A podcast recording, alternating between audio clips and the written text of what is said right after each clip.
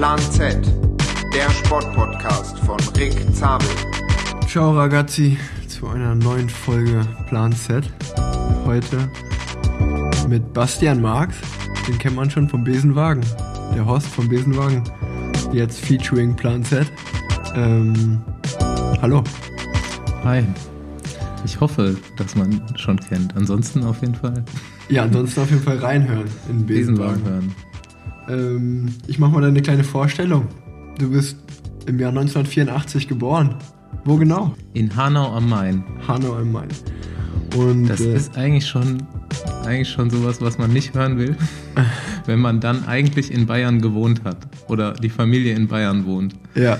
Weil das ist an der hessischen Grenze und eigentlich ist man dann ja als Bayer sehr stolz darauf, ja. Bayer zu sein.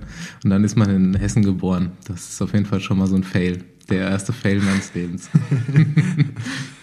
ja, Beruf habe ich mir aufgeschrieben. Du bist Physiotherapeut und gleichzeitig Bikefitter. Also, jo. kann man das so sagen? Kann man mittlerweile so sagen. Ähm, natürlich habe ich erstmal nur das eine gelernt, ne, beziehungsweise studiert.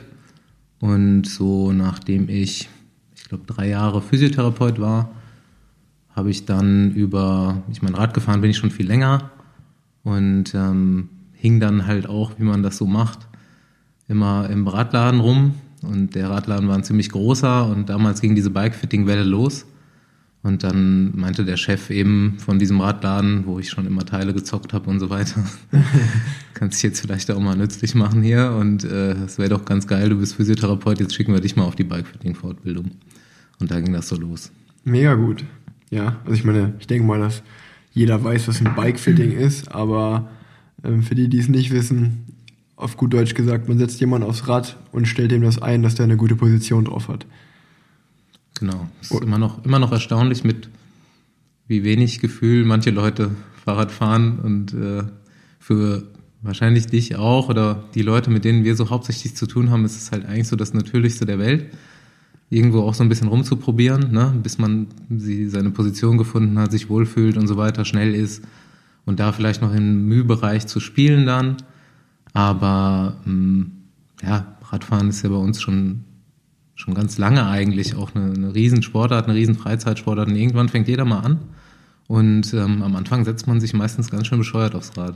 Und ja, da kann man Fall. vielen Leuten eben echt, echt einfach viel erleichtern. Ja, ja, nicht nur, dass man halt sich viel wohl auf dem Rad fühlt, sondern halt auch einfach ja, so einer falschen Haltung auf dem Rad vorbeugt, die man halt auch vielleicht mit in den Alltag nimmt und äh, genau. so eine Sachen. Äh, ist auf jeden Fall lustig, weil äh, gerade wenn man jung ist, dann wächst man ja stetig und dann muss man sozusagen gefühlt alle zwei Jahre hat man eine neue Rahmengröße und alles und äh, da ich bin auch zum Beispiel jemand, ich glaube, man kann da ganz gut unterscheiden zwischen Leuten, die schon ein relativ gutes Gefühl dafür haben und Leuten, die eher nicht so ein gutes Gefühl haben. Ich gehöre, glaube ich, eher zu der zweiten, also die auch nicht so wirklich gutes Gefühl haben. Und ich weiß noch bei mir, ich bin das erste Mal, es war damals bei Comsport, glaube ich, mit meinem Papa äh, dahin gefahren. Mhm. Da war ich 23 erstes Jahr bei Rabobank und dann hat er mich mal auf, oder dann durfte ich mich da mal hinsetzen und wurde eingestellt. Und die haben eigentlich auch äh, beide Hände über den Kopf erstmal zusammengeschlagen, weil ich gefühlt drei Zentimeter zu lang saß, so richtig gestreckt. Mhm. Und dann haben die immer gefragt, ja, aber fühlst du dich wohl? Ich so, ja, super, ist super. Und dann haben die, ja, lass uns mal ein bisschen rumtesten. Und dann haben die mich eigentlich so zwei, drei Zentimeter mal zurückgesetzt. Und dann war echt so, Alter, so kann man sich auch auf dem Rad fühlen. Jetzt habe ich gar nicht mehr so diese Streckung, krass. Das, das erlebe ich halt super oft, ne? Und ähm, das Witzige ist so, Radfahren kann man immer, ne? Ja. Also du kannst dich auch auf ein Rad setzen, was dir drei Nummern zu groß oder drei Nummern zu klein ist. Sobald die Sattelhöhe halbwegs stimmt, kannst du fahren mit ja. dem Rad. Und wenn du es halt noch nie anders gefühlt hast, dann ist es das. Und das macht ja trotzdem Spaß, solange du keine Schmerzen kriegst. Ja. Ne? Aber es geht halt meistens doch ein ganzes Stück besser. Ja. Und äh, was auch witzig ist, ist so einen guten Radfahrer, wie du ja dann schon warst in der U23, ne? Ja der kann auch immer schnell fahren. Das ist eigentlich auch scheißegal. Natürlich geht's immer noch mal besser, aber so einen guten Radfahrer gut aufs Rad zu setzen, ist viel einfacher als einen schlechten Radfahrer gut aufs Rad zu setzen. Also das ist eigentlich so für mich jetzt wahrgenommen die viel größere Herausforderung. Wenn da einer kommt, der vielleicht ein bisschen zu dick ist oder so mhm. oder keine Ahnung, jetzt noch nicht so lange Sport macht, nicht sonderlich gedehnt ist, ne? Das halbwegs gut hinzukriegen ist viel schwieriger. Ja, also es ist wirklich lustig zu sehen. Also jetzt wo wir gerade drüber sprechen, fallen mir auch einige Beispiele ein. Ich weiß äh, selber noch äh, Marco, Marco Pinotti, der war immer so, der war dann mein Trainer bei BMC, aber auch, äh, wo ich schon mal kleiner war und mein Papa mich noch zu HTC Highroad Zeiten äh, mal mit zum Team genommen hat, war das immer so ein Typ, äh, der hatte sein Rad selber auf den Millimeter eingestellt und sobald da irgendjemand gekommen ist und gesagt hat, ja, du solltest mal das probieren oder dies, hat er gesagt, Alter, geh von meinem Rad weg oder ich töte dich so. Das ist meine Einstellung. Das ist halt auch so ein Feld, wo dir dauernd jeder Ratschläge geben will, ne? Ja. Manchmal ist es berechtigt, Genau. manchmal halt auch unberechtigt, aber das ist sowas. Ich versuche mich eigentlich so wenig es geht aufzudrängen. Also ich versuche eigentlich immer zu warten, bis Leute auf mich zukommen und was wollen. Auch. Und äh, dann gibt's aber andere Beispiele, zum Beispiel, da fällt mir mein Teamkollege Reto Hollenstein ein. Es ist so lustig, Reto ist mega der coole Typ, mega nett, so ein richtiger Schweizer einfach. Aber der ist halt auch schon, also der ist auf jeden Fall schon über 30 und müsste eigentlich auch schon voller Routine und vor Erfahrung strotzen. Aber das ist auch so ein Typ, wenn du irgendwie neben dem fährst und du sagst so, Reto, ich glaube, du sitzt ein bisschen zu tief, dann ist der Tag gelaufen für den. Dann guckt er den ganzen Tag, ja, ich glaube, ah, ich glaube, du hast recht, ja. Nee, ich sitze wirklich ein bisschen zu tief, jetzt wo du es sagst. Und dann sagst du, nee, Reto, ich wollte dich nur verarschen. dann, und, aber dann da hat er das im Kopf drin. Der ist auch der einzige Profi, den ich kenne, der immer einen Schlüssel dabei hat im Trikot. Der stellt jeden Tag irgendwas um. Und wenn er, glaube ich, nur, nur für sein Gefühl mal den Imbus reinsteckt und ein bisschen rein auf und zudreht und sagt, ja, ja, jetzt ist besser, jetzt ist besser. Aber das sagt man ja auch von Eddie Merckx, ne? Ja. Dass der das immer dabei hatte und immer viel getestet hat und ich bin auch so. Also Krass. ich stelle in der Woche zweimal meine Position um und fühle einfach mal rein, ist das jetzt besser, weil ich mir vielleicht denke, okay, Ja. jetzt das und so. Ich sag halt, der Körper ist ein dynamischer Organismus, ne? Du bist nicht jeden Tag gleich. Ja, das stimmt. Deine Form ist nicht jeden Tag gleich. Und so als Physio weißt du dann halt auch, das spielt sich natürlich auch in den Bindegeweben ab, ne? So eine Sehne, so ein Muskel hat in verschiedenen Formzuständen und in, auch in verschiedenen Tagesformen eine andere Füllmenge an Flüssigkeit und eine andere Kontraktionshärte und sowas. Ja. Und dann kann dein Bein halt auch mal kürzer sein, Ja, mechanisch, ne? ja. Wenn du ein bisschen verkürzt bist, wenn du hart trainiert hast und so weiter, dein Körper lagert Flüssigkeit ein, die Sehnen werden dicker und so weiter, die werden kürzer. Eigentlich, so, das ist so meine Herangehensweise, wenn du breit bist, Sattel zwei Millimeter runter, wenn du richtig frisch bist, ausgedehnt, Wettkampf zwei Millimeter hoch, so ungefähr. Ja. Das ist so nur ein Gedankenansatz daran, ne? Theoretisch gibt's nicht die eine perfekte Position, sondern du musst ein, das Ja, eigentlich immer so ein bisschen an deinen Körper anpassen. So, Aber das sind Bereiche, die brauchen die meisten gar nicht bedenken. So. ja, so habe ich schon nie gesehen, aber, aber stimmt. Ja, aber ich kann es auf jeden Fall bestätigen. Ich habe das Gefühl, umso besser ich in Form komme, umso höher mache ich meinen Sattel auch. So ist es. Auf jeden genau. Fall. Also, es Also- ist auf jeden Fall eine Sache, die man auch ganz leicht damit Ja, auch erklären ja kann. das, das ist definitiv so. Gut, äh, ich war noch gar nicht fertig mit meiner Vorstellung. Du bist auch selber ein paar Radrennen gefahren. Für den VC Frankfurt 1883 von 2005 bis 2006. 2007 gab es dann die Pause. Erste Wiesbaden 2008. Da gab es die nächste Pause 2009. Dann beim RSV Kurpfalz Schwetzingen 2010 bis 2014. Großartig. Dann gab es zwei Jahre Pause und dann bei der Scuderia Südstadt, das ist in Köln, 2017 bis 2019. Hast du immer wieder mal Rennen gefahren, mal nicht, immer mal nach Bock. Ja, sagen wir mal so, mal eine Lizenz gelöst, mal Oder nicht. so, ja. Ähm, ich hatte, glaube ich, ein Jahr mal fies, das erste Aussetzjahr, glaube ich, hatte ich mal fies pfeifisches Drüsenfieber. Ja, Da ging nix. Und die letzteren Aussetzjahre waren dann eher so Jedermannrennen, glaube ich. Also ich gehöre definitiv zu der Spezies, die das Feld eher so auffüllen. ich habe so zwei, drei Wochen im Jahr, wo ich plötzlich erstaunlich fit bin und wo ich dann auch mal im Lizenzrennen theoretisch vorne mitfahren kann. Aber ansonsten war ich einfach nie stark genug, so richtig Rennen zu fahren. Also ich bin schon immer, gerade früher habe ich es richtig hart probiert, immer bin da auch 30 Rennen im Jahr gefahren, aber von den 30 bin ich auch wahrscheinlich 12 nicht zu Ende gefahren. Und ähm, ich sortiere mich da ganz klar eigentlich so in diese Jedermann-Klasse ein. Also da kann ich auch so die letzten Jahre jetzt so, da kann ich dann vorne mitfahren, wenn ich fit bin. Ja, das ist ja eigentlich auch sehr interessant, dadurch, dass du dann sowohl ja, Lizenzrennen mitgemacht hast, äh, als auch in der Jedermann-Szene. Ich glaube, ja, damit, da macht man auf jeden Fall viel Erfahrung und äh, ist halt mal unter solchen Leuten unterwegs und mal unter solchen, sage ich jetzt mal, also mal sehr diesen typischen ambitionierten Hobbysportler, äh, Amateur, dem es schon um Watt geht und um Aerodynamik und dann wahrscheinlich auch dem Jedermann, wo es auch sicherlich in manchen darum geht, aber manchen auch einfach nur darum, 60 Kilometer ins Ziel zu fahren. Ja gut, wenn du, wenn du vorne fährst in diesen Rennen, dann fährst du ja schon eher so mit, das sind dann tatsächlich auch A- und B-Fahrer drin ja. und sowas und so Leute wie Christian Müller oder ja. Dirk Müller auch, so ex-deutsche Meister und so. Also vorne ist das dann tatsächlich schon ein Rennen aber die Leistungsdichte ist ein bisschen kleiner und ähm, es wird ein bisschen, sagen wir es mal so, ein Lizenzrennen ist insofern härter, weil die Kurse so kurz sind. Ne? Du mhm. hast halt immer Ballern und die großen Jedermann-Rennen sind ja so, dass du mal 10 Kilometer Passagen hast, wo du flach rollen kannst.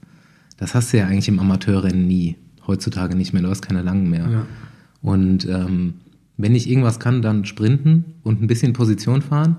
Das bringt mir aber nichts, wenn ich alle 400 Meter antreten muss, ja. Dann ja, bin ich halt tot. Ne? Ja. Wenn ich aber mal so eine mehr Kilometer Ruhephase habe, dann kann ich am Schluss noch ganz schön schnell fahren. Aber dann muss ich mir halt das Rennen aussuchen, wo das auch geht. Ja. Ja, dann äh, erzähl doch einfach mal, wie du überhaupt zum Radsport gekommen bist. So, wir sind am Sonntag ein bisschen zusammen trainieren gefahren, mhm. nach Jülich zum SRM. Ähm, die haben so ein Season-Ending White gemacht. Äh, ganz coole Veranstaltung. Da haben wir schon mal ein bisschen gesprochen. Da kamen wir auch auf die Idee, zusammen die nächste Folge zu machen. Und da hast du schon erzählt, dass du eigentlich gar nicht so richtig vom Radsport kommst, äh, also nicht irgendwie familiär oder richtig früher mal gefahren. Erzähl einfach mal. Genau, das war totaler Zufall. Totaler Zufall, der dann in total bescheuerter Leidenschaft geendet ist. ähm, ich war schon immer so als Kind sehr sportlich, habe alles Mögliche gemacht und war eigentlich auch in allem gut, was ich so gemacht habe, ob ich jetzt Fußball gespielt habe, geturnt habe, Tischtennis gespielt habe oder irgendwie Skateboard gefahren bin. Und ähm, dann war ich aber so mit 14, 15 so ein bisschen moppelig. Meine Oma hat mich ganz gut gemästet. und irgendwann war das dann so in der Schule auf jeden Fall nicht mehr cool. Ne? Und dann dachte ich mir, ähm, ja, scheiße, willst vielleicht auch mal ein paar Mädels abkriegen irgendwann oder so? hm, jetzt musst du das mal ändern. Und dann habe ich angefangen, irgendwie, ja, keine Ahnung, habe ich jeden Abend 100 Liegestütze, 500 Sit-Ups gemacht oder so und bin joggen gegangen, fast jeden Tag. Einfach so, weil ich mir halt nichts anderes vorstellen konnte. Ne? Ich dachte, das muss eigentlich ziehen. Ja. Hat's auch. Und in diesem Zuge ist irgendwann äh, die Nachbarin zu mir gekommen und meinte, wir haben hier äh, ein altes Rennrad, wir schmeißen das jetzt weg. Aber wir sehen, du rennst hier jeden Tag um den Block, vielleicht hast du ja Bock, das zu fahren. Und ich so, ja gut, könnte geil sein. Äh, gib mal her. Geschenkt nehme ich's. Hab mich da draufgesetzt, irgendwie normale Hose, T-Shirt, bin da, ich komme ja also aus dem Spessart oder vom Rand vom Spessart, also es ist auch mhm. ganz schön bei uns. Bin da so ein bisschen durch die Wälder gefahren und das hat halt sau Spaß gemacht, ja. Also das war einfach cool. Hab das dann auch so gut wie, keine Ahnung, wahrscheinlich fast täglich gemacht. Damals war Sommer und nach zwei Wochen ist die Karre einfach auseinandergebrochen. und dann äh, fand ich das aber schon so geil, dass ich irgendwie meine Kohle zusammengekratzt habe und habe mir ein bisschen besseres geholt, dann auch gebraucht damals noch und bin dann auch ein paar Wochen später meinem bis heute besten Freund über den Weg gefahren, der damals schon Rennen gefahren ist. Eigentlich noch Mountainbike-Rennen, der ist aber gerade auf die Straße gewechselt. Und dessen Vater war in Polen Profi gewesen und der war dann quasi unser Trainer. Und dann ging es bei mir so mit, ich glaube, ich war 15, ging es dann halt los mit Radsport. Okay. Und dann kannst du dir schon vorstellen, was für eine Schule man dann bekommen hat. Ne? Ja, ja. Ich war dann aber so dämlich angefixt, dass es wirklich halt all in quasi. Ne? Tja, aber eine coole Story. Ich finde es immer interessant, wie wie du jetzt gerade gesagt hast, auch mit deinem besten Freund so. Ähm, bei mir ist ja auch so, dass ich äh, viele, viele gute Freunde, auch einer meiner besten Freunde, Fabi Fritz, mit dem bin ich auch äh, früher, der war ein Jahrgang unter mir, viele Rennen zusammen gefahren, sind wir auch oft, als ich, als, oder als wir beide 23 Fahrer waren, zusammen nach Mallorca im Winter, in, in, haben zusammen trainiert. Und ich glaube, das ist so, so was Spezielles, Besonderes, weil man halt im mhm. Training so vier, fünf Stunden immer zusammen verbringt ja. und man fährt halt irgendwie zusammen Rad und man unterhält sich dann über Gott und die Welt und was einen beschäftigt.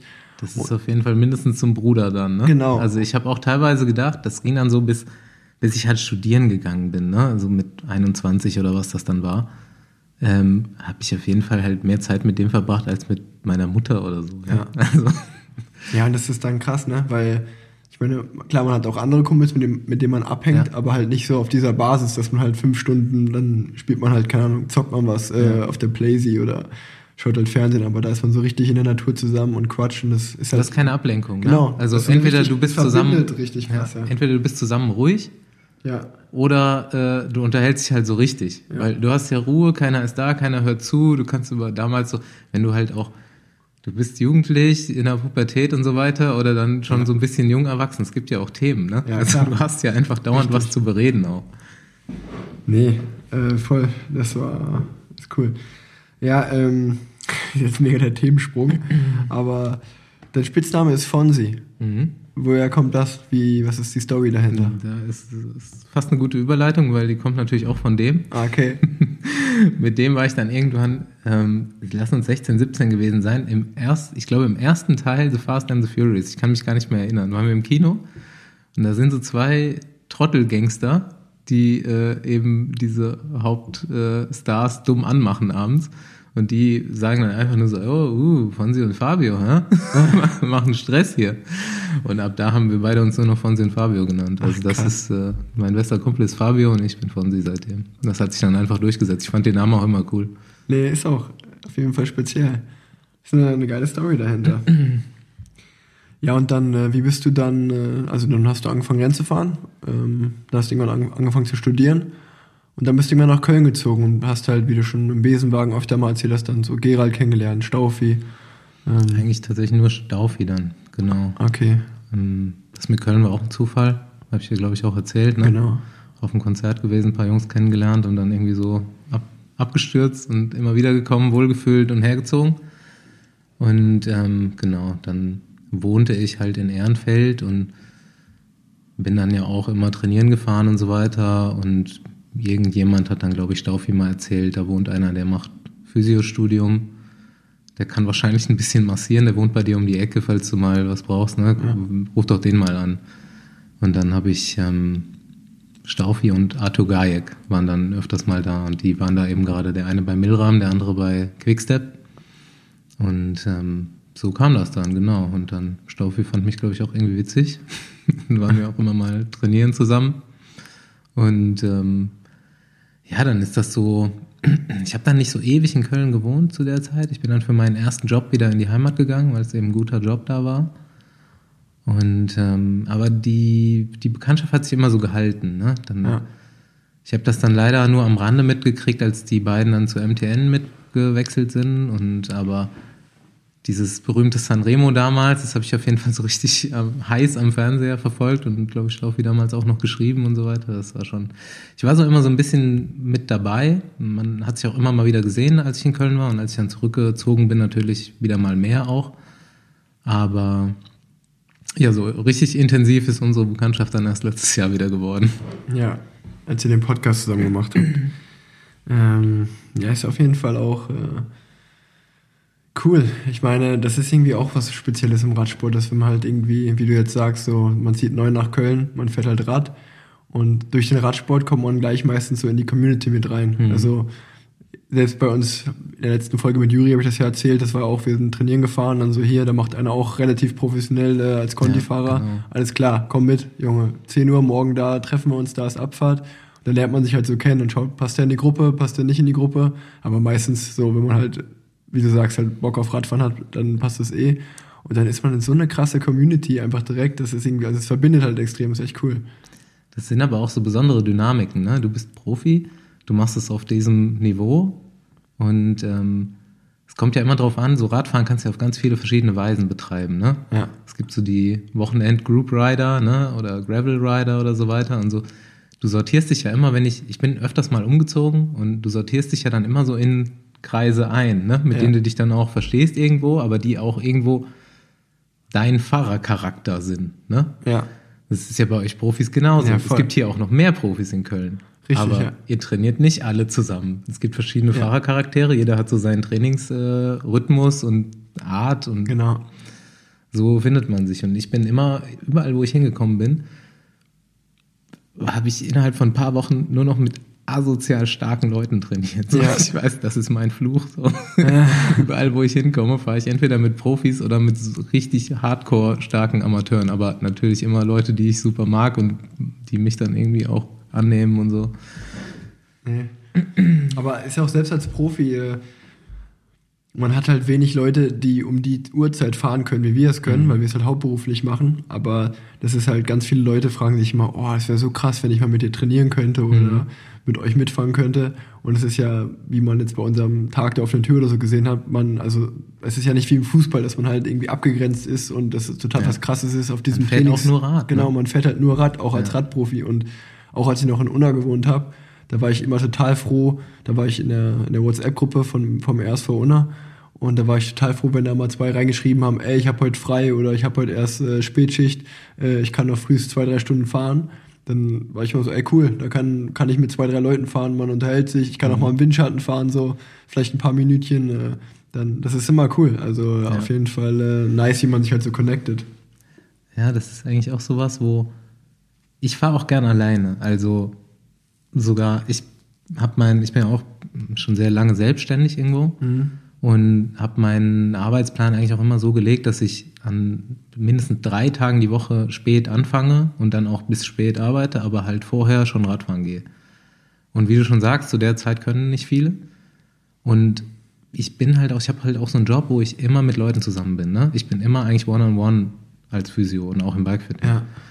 Und ähm, ich bin halt auch mal saugern alleine. Ne? Ja, okay. Ich halte auch mal saugern die Fresse und ich trainiere tatsächlich auch super gerne mal strukturiert. Nicht immer, aber ich habe dann auch mal einen Trainer oder habe jetzt auch schon genug Trainer im Leben gehabt, um zu wissen, wie das geht. Da haben wir auch letztens drüber mhm. geredet.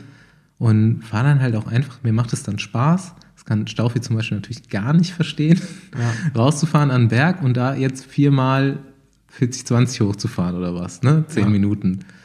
Und das halt mit Musik und alleine und mit Konzentration und dann wieder nach Hause oder nochmal noch mal eine Runde um, um die Bevertalsperre oder so. Ja. ja. ja. gut, das ist halt, glaube ich, ein Unterschied, ob du das halt, wie du sagst, also ob du jetzt aufs Rad gehst und da dann Intervalle fährst ja. oder ins Fitnessstudio oder eine Runde laufen gehst, ist es halt für dich eine, eine Trainingseinheit, ja. richtig. Und wenn man halt mal Radprofi war, ich sehe das ja bei meinem Papa, der fährt immer noch sechsmal die Woche und hat einfach mega Bock drauf. Mhm.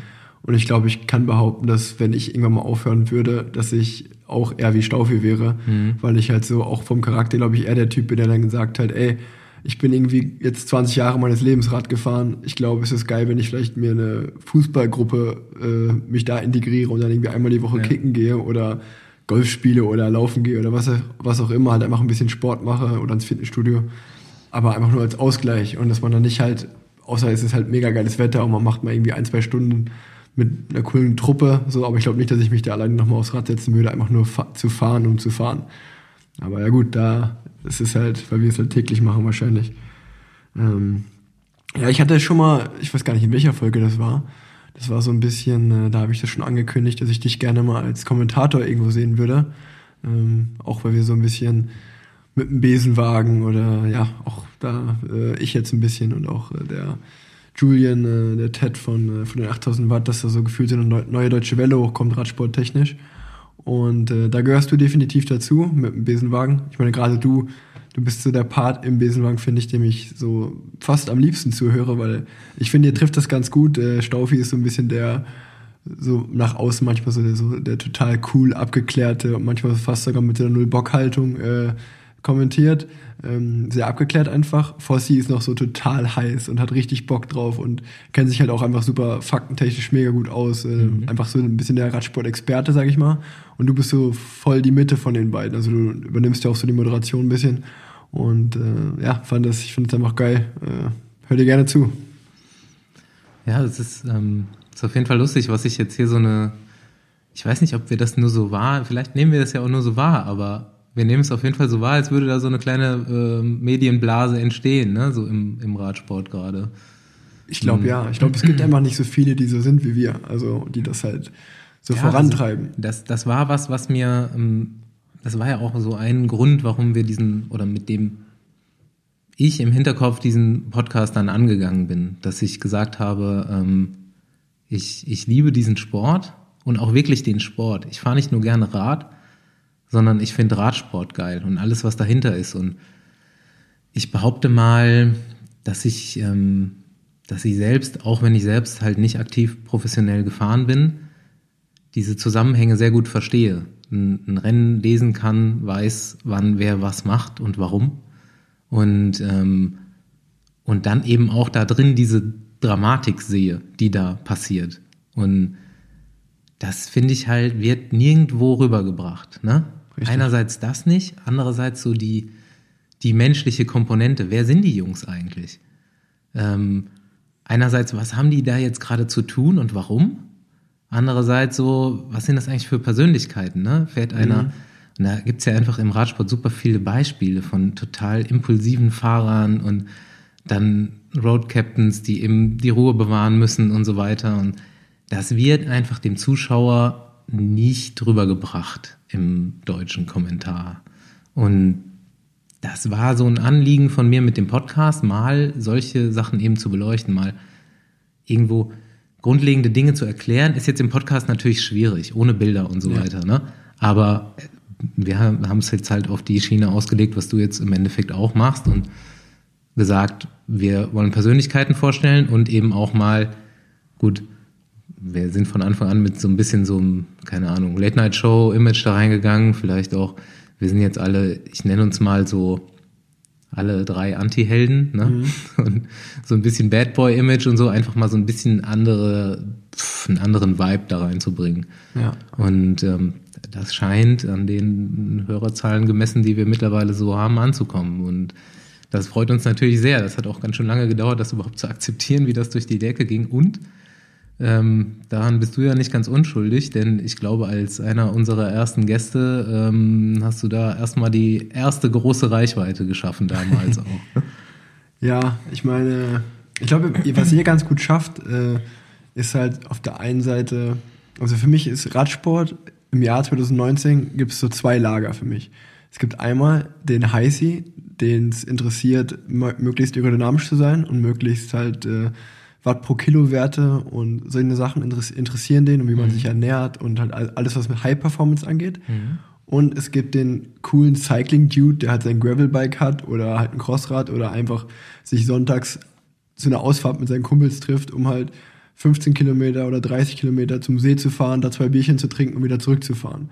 Und ich glaube, was ihr halt schafft, ist halt beide diese Typen anzusprechen. Mhm. Und äh, das ist halt, glaube ich, äh, ja, das macht so einen großen Teil des Erfolges aus. Es ist halt, der Radsport hat nie diesen coolen Touch, den eine Ballsportart hat oder so, ne? So, ey, ich bin jetzt mit meinen Jungs draußen in der Umkleide oder so, ja. was auch immer, ja. Ähm, oder, keine Ahnung, wir haben diesen Team Spirit und so weiter, den du ja aber, den gibt's aber halt einfach, ne? Ja. Der ist nur einfach so nicht bekannt, der wird nicht vermittelt. Der wird nicht transportiert. Genau. Und das ist halt das, wo du, wo du persönlich werden musst, wo mhm. du du musst das ganze Team kennen und du musst, wenn du eigentlich musst du, wenn du ein Fan bist, jetzt sagen wir mal, in Deutschland sagen wir jetzt mal, du bist halt Bora-Fan, ne? Und dann wäre es ja cool, wenn du ein Medium hast, was jetzt vermittelt so, du kennst die ganze Mannschaft, mhm. du weißt, wer wer ist und du weißt, was die heute vorhaben und so ein bisschen, ich meine, das zieht immer im Sport, ne? Das ist so ja. diese, diese Kickers-Mentalität, ja, so diese Anime-Mentalität. Ja, Wer macht was und klappt das heute und es ist ein bisschen dramatisch und so weiter. Klar, ein Radrennen dauert ein paar Stunden und so diese Dramatik, die kannst du nie so dauernd vermitteln, aber eigentlich passiert da schon relativ viel, das weißt du selber, ne? Was in so einem Feld alles passiert. Und das kann man sehen, glaube ich. Und man kann es vermitteln. Und ähm, also. Auf jeden Fall, auf jeden Fall schwerer als ein Ballsportler natürlich, Logo. aber aber es ist, wie du sagst, es gibt diese coolen Typen. Aber es ist halt, glaube ich, auch noch, es hat viel auch so mit dem Denken einfach zu tun. Ein Fußballprofi, also ich, ich rede jetzt immer von Karneval erster FC, äh, beim ersten FC Köln. Wenn man da einen FC-Spieler sieht, der halt feiern geht, alles cool, es wird noch gefeiert, so, ey, cool, der Fußballprofi feiert mit uns hier rum. Ich glaube, wenn ein Jan Frodeno als super athletischer Triathlet ähm, feiern gehen würde, dann würden viel mehr Leute sagen, was, sowas machst du? Ich dachte, du bist total professionell. Und das ist halt dasselbe mit dem Radsport. Ich glaube, mhm. die Leute haben dann einen anderen Anspruch dran. Also die wollen, also ein Radsportler, der halt viel Alkohol trinkt oder mal feiern gehen würde, da, der wird halt super schnell verurteilt, dass er nicht professionell ist. Und bei einem Fußballspieler, der das mal macht, äh, ist es halt kein Problem, weil das einfach so, die Lobby ja. ist halt da. Das war immer so, so ein Mario Basler oder so, sage ich ja, jetzt mal. Aber das muss halt auch egal werden und so. Ich kenne halt einfach genug Radprofis, wo von denen ich weiß, dass sie genug ja. gesoffen haben, auch. Ja. Ja. dass das immer auch so ein bisschen Teil der Karriere war. Und das muss halt auch weg, das Denken. So, die Leute sind ja völlig gebrandet, dass sie denken, die Radsportler sind alles Maschinen. Es gibt solche Maschinen, klar, die gibt es im Fußball auch. Ne? Die nichts trinken und nur trainieren und, ne? und alles ist bis aufs letzte Prozent rausgeholt. Aber die meisten sind ja ganz normale Menschen. Das sind ja wirklich, du kannst mit jedem abends noch ein Bierchen trinken gehen eigentlich und der erzählt dir lustige Geschichten. Das sind genau. keine Maschinen, die, ähm, keine Ahnung, mit Scheuklappen nur trainieren, trainieren, trainieren und die Tour de France dann ähm, fahren und keine Ahnung. Ja. Das ist ein, ist ein Denken, was auch weg muss. Das muss einfach menschlicher werden, was es halt ist. Richtig, es ist menschlich. Also ich glaube auch, ähm, ich habe jetzt in letzter Zeit auch ein, zwei Interviews gegeben zu, zu dem Podcast hier. Und da war eine Frage auch so, warum machst du das jetzt überhaupt? Und da habe ich gesagt, ey, schau mal, es gibt keinen anderen Radprofi, der überhaupt so seinen eigenen Podcast be betreibt. Und mir ist halt erstens wichtig, so ein bisschen so Inside-Stories zu liefern für die Leute draußen und auch Haltung zu zeigen, weil äh, ich selber finde auch so Typen wie Stefan Kretschmer oder so cool, die halt einfach ihre Meinung sagen, ohne Rücksicht auf Verluste und ähm, da einfach eine gewisse Haltung zeigen zu Dingen, die ich, egal ob das jetzt von der UCI ist oder allgemein Dinge, die mich stören oder die Dinge, die ich cool finde, die spreche ich halt gerne an. Und das ist halt auch, was du jetzt gerade gesagt hast, schon so, so ein bisschen so diese Behind the Scenes, sage ich jetzt mal, zu zeigen. Ähm, das äh, ist halt, glaube ich, was dem Radsport äh, ja total nahbar macht und halt auch oft fehlt. Also ein Journalist hat letztens zu mir gesagt zum Podcast, ey, als ich deinen Podcast gehört habe, da das war total krass, so mal die Story hinter der Tour de France in deinem Ausstieg dieses Jahr zu hören zum Beispiel weil für mich war das so, du steigst aus und du bist halt aus der Welt des Radsports weg, erstmal mhm. für vier Monate. Man ist halt so, man hört halt nichts mehr und man ist halt raus. Und wenn man dann so mal die Story dahinter hört, äh, dass das halt auch schwierig war und äh, überhaupt irgendwie zurückzukommen, das ist halt so eine, so eine Geschichte, die weckt Emotionen und da sagen die Leute draußen so, ach krass, ja, da, da habe ich total vergessen. Und da gibt's sicherlich noch hunderte andere interessante, coole Stories, die man da ja präsentieren kann, aber macht halt fast niemand, ne? Genau. Ähm, wir haben da natürlich einen Vorteil, sowohl ähm, wir im Besenwagen als auch du. Ähm, wir haben einen anderen Zugang zu den Sportlern. Ne? Ja. Also man redet eher mit Bekannten, Freunden. Und wenn du so als Journalist irgendwo hingehst, dann ähm, hast du natürlich immer so diese, diese Interview-Atmosphäre ja. sofort. Ne? Und das kennst du als Sportler bestimmt. Vielleicht, ich denk, kann mir jetzt vorstellen, du bist gar nicht so. Aber stell dir jetzt mal André vor oder Nils, ne? Da ja. weiß ich das ja. Dann ja. kommt so ein Interview und dann können das die lustigsten Typen der Welt sein. Das wird echt lahm. Und, die switchen halt um. Und ja. davon ne, können wir uns halt so ein bisschen loslösen. Ich habe ja letztens ähm, Fabian Cancellara interviewt.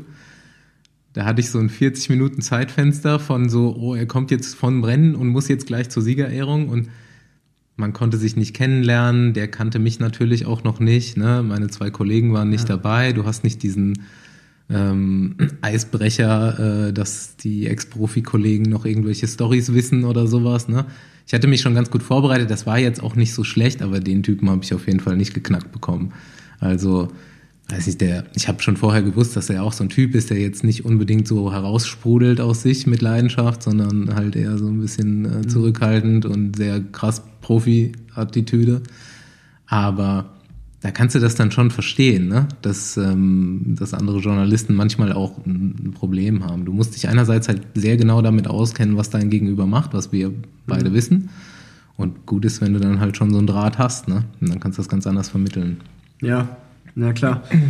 Ja, so aus der Sicht sehe ich es halt nicht. Ich bin, glaube ich, von Grund auf einfach ein offener Typ und äh, red, ja. äh, trage so ein bisschen das Herz auf der Zunge. Aber ja, ich habe die Folge mit Kanzlare auf jeden Fall gehört und dachte mir auch manchmal so, ey Junge, werd doch mal ein bisschen lockerer.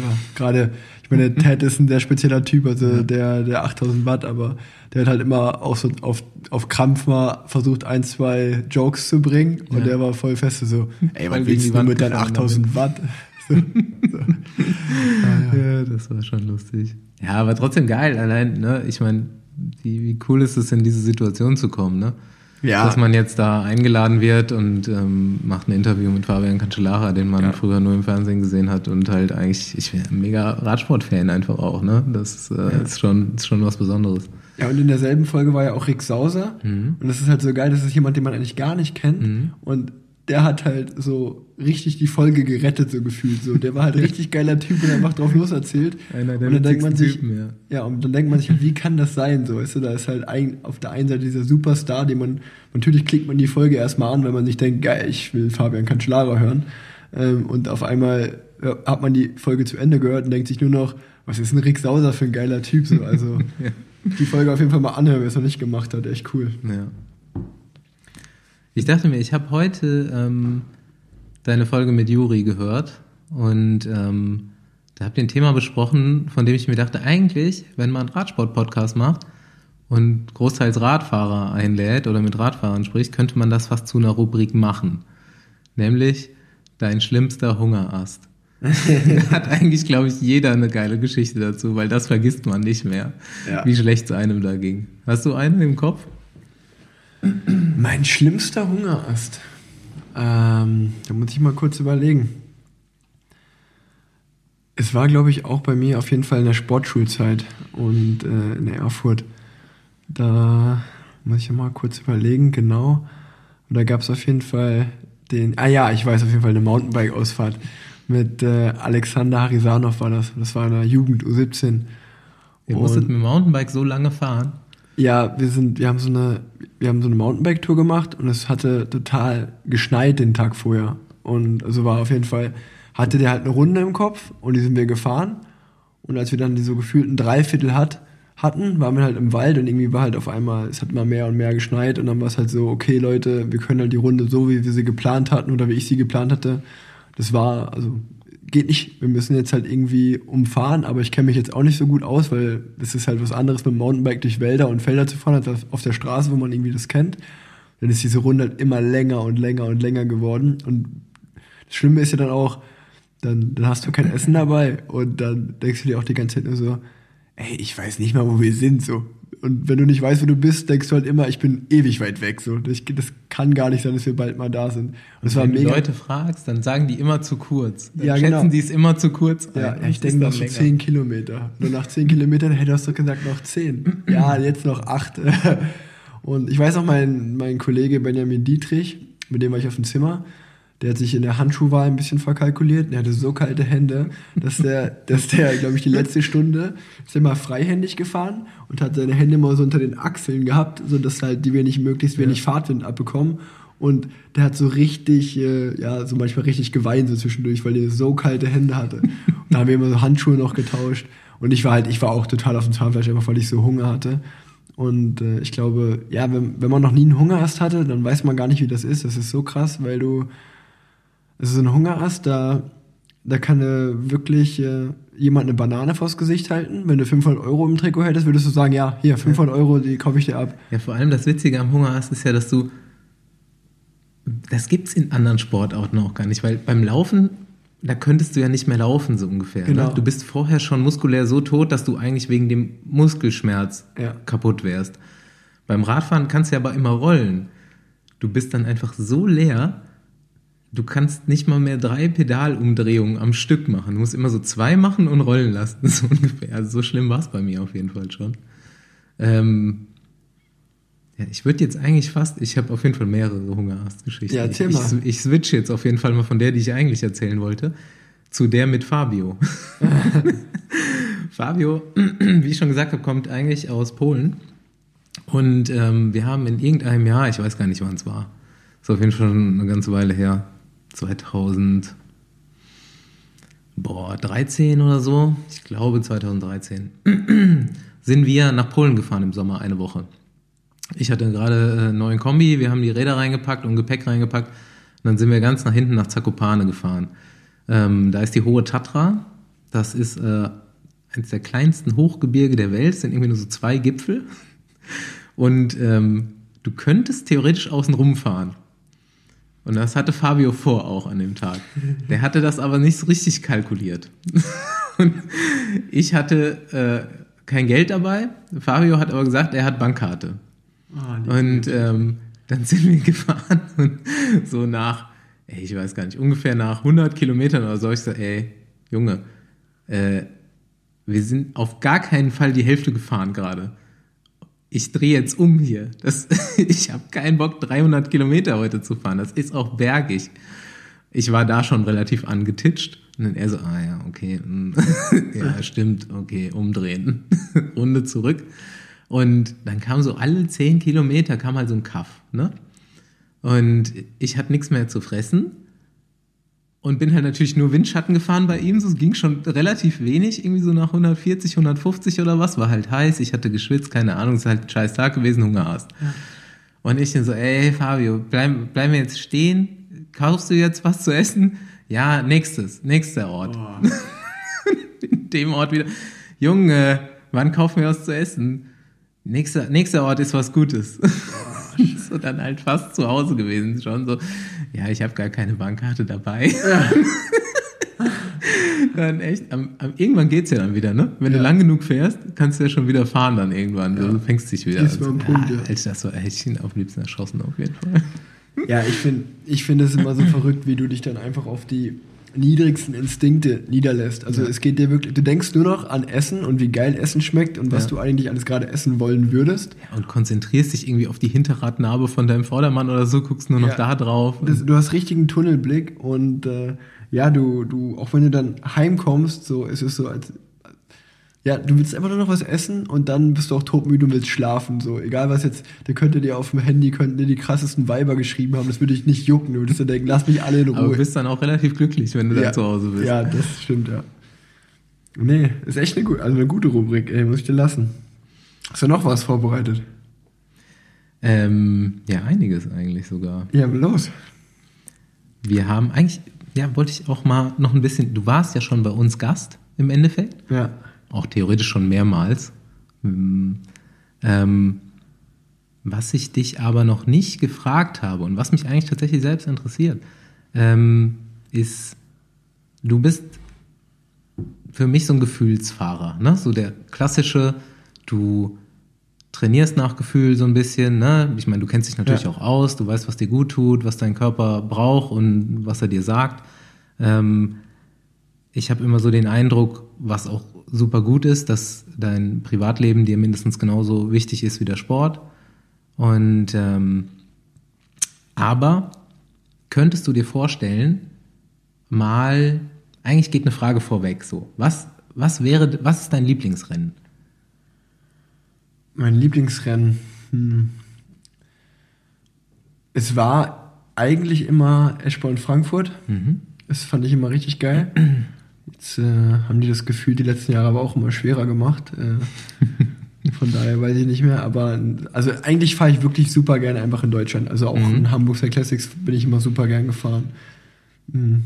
Rund um Köln finde ich gar nicht so cool von der Strecke her, um mhm. ehrlich zu sein. Aber ja, ich würde sagen, Frankfurt und Hamburg und das Rennen, wo ich jetzt noch nie wirklich gut war, war ist so Mailand San Remo, aber das, das wäre so, wenn ich. Könnte ich mir auch vorstellen. Genau, da hätte ich, da hätte ich am richtig Bock drauf mal, ja. Ich, ähm, wir haben uns ja jetzt erst vor relativ kurzem kennengelernt.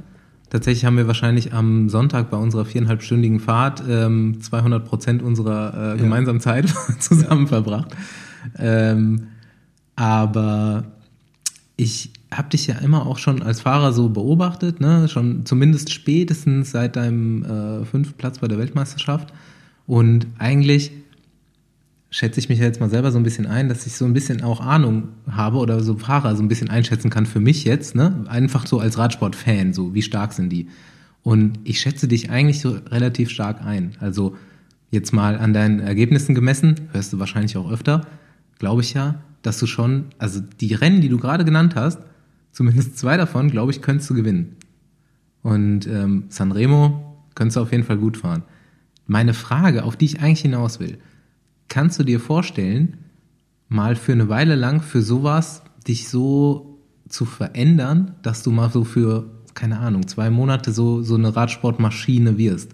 Dass du dich mal isolierst und dich so hochtrainierst, ähm, so für ein Ziel oder was, und ähm, da dann mal so mit der besten Form deines Lebens so hinfährst.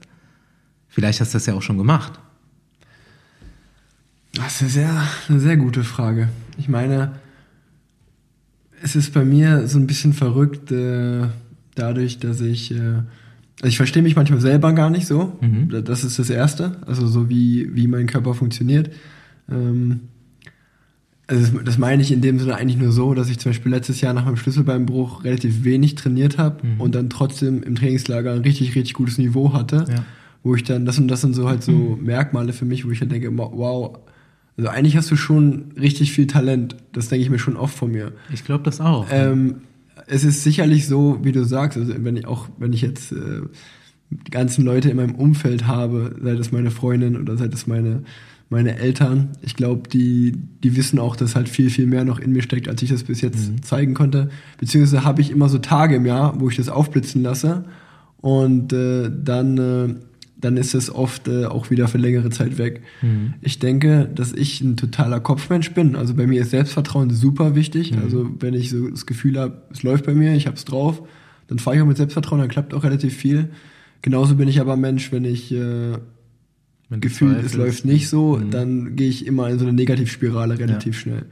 Ähm, das ist aber zum Beispiel der erste Punkt, dass ich das schon erkannt habe bei mir und äh, das hatte ich auch, glaube ich, schon mal erzählt, dass ich jetzt mit, einer, mit einem Mentaltrainer einfach zusammenarbeite, mhm. um genau daran zu arbeiten.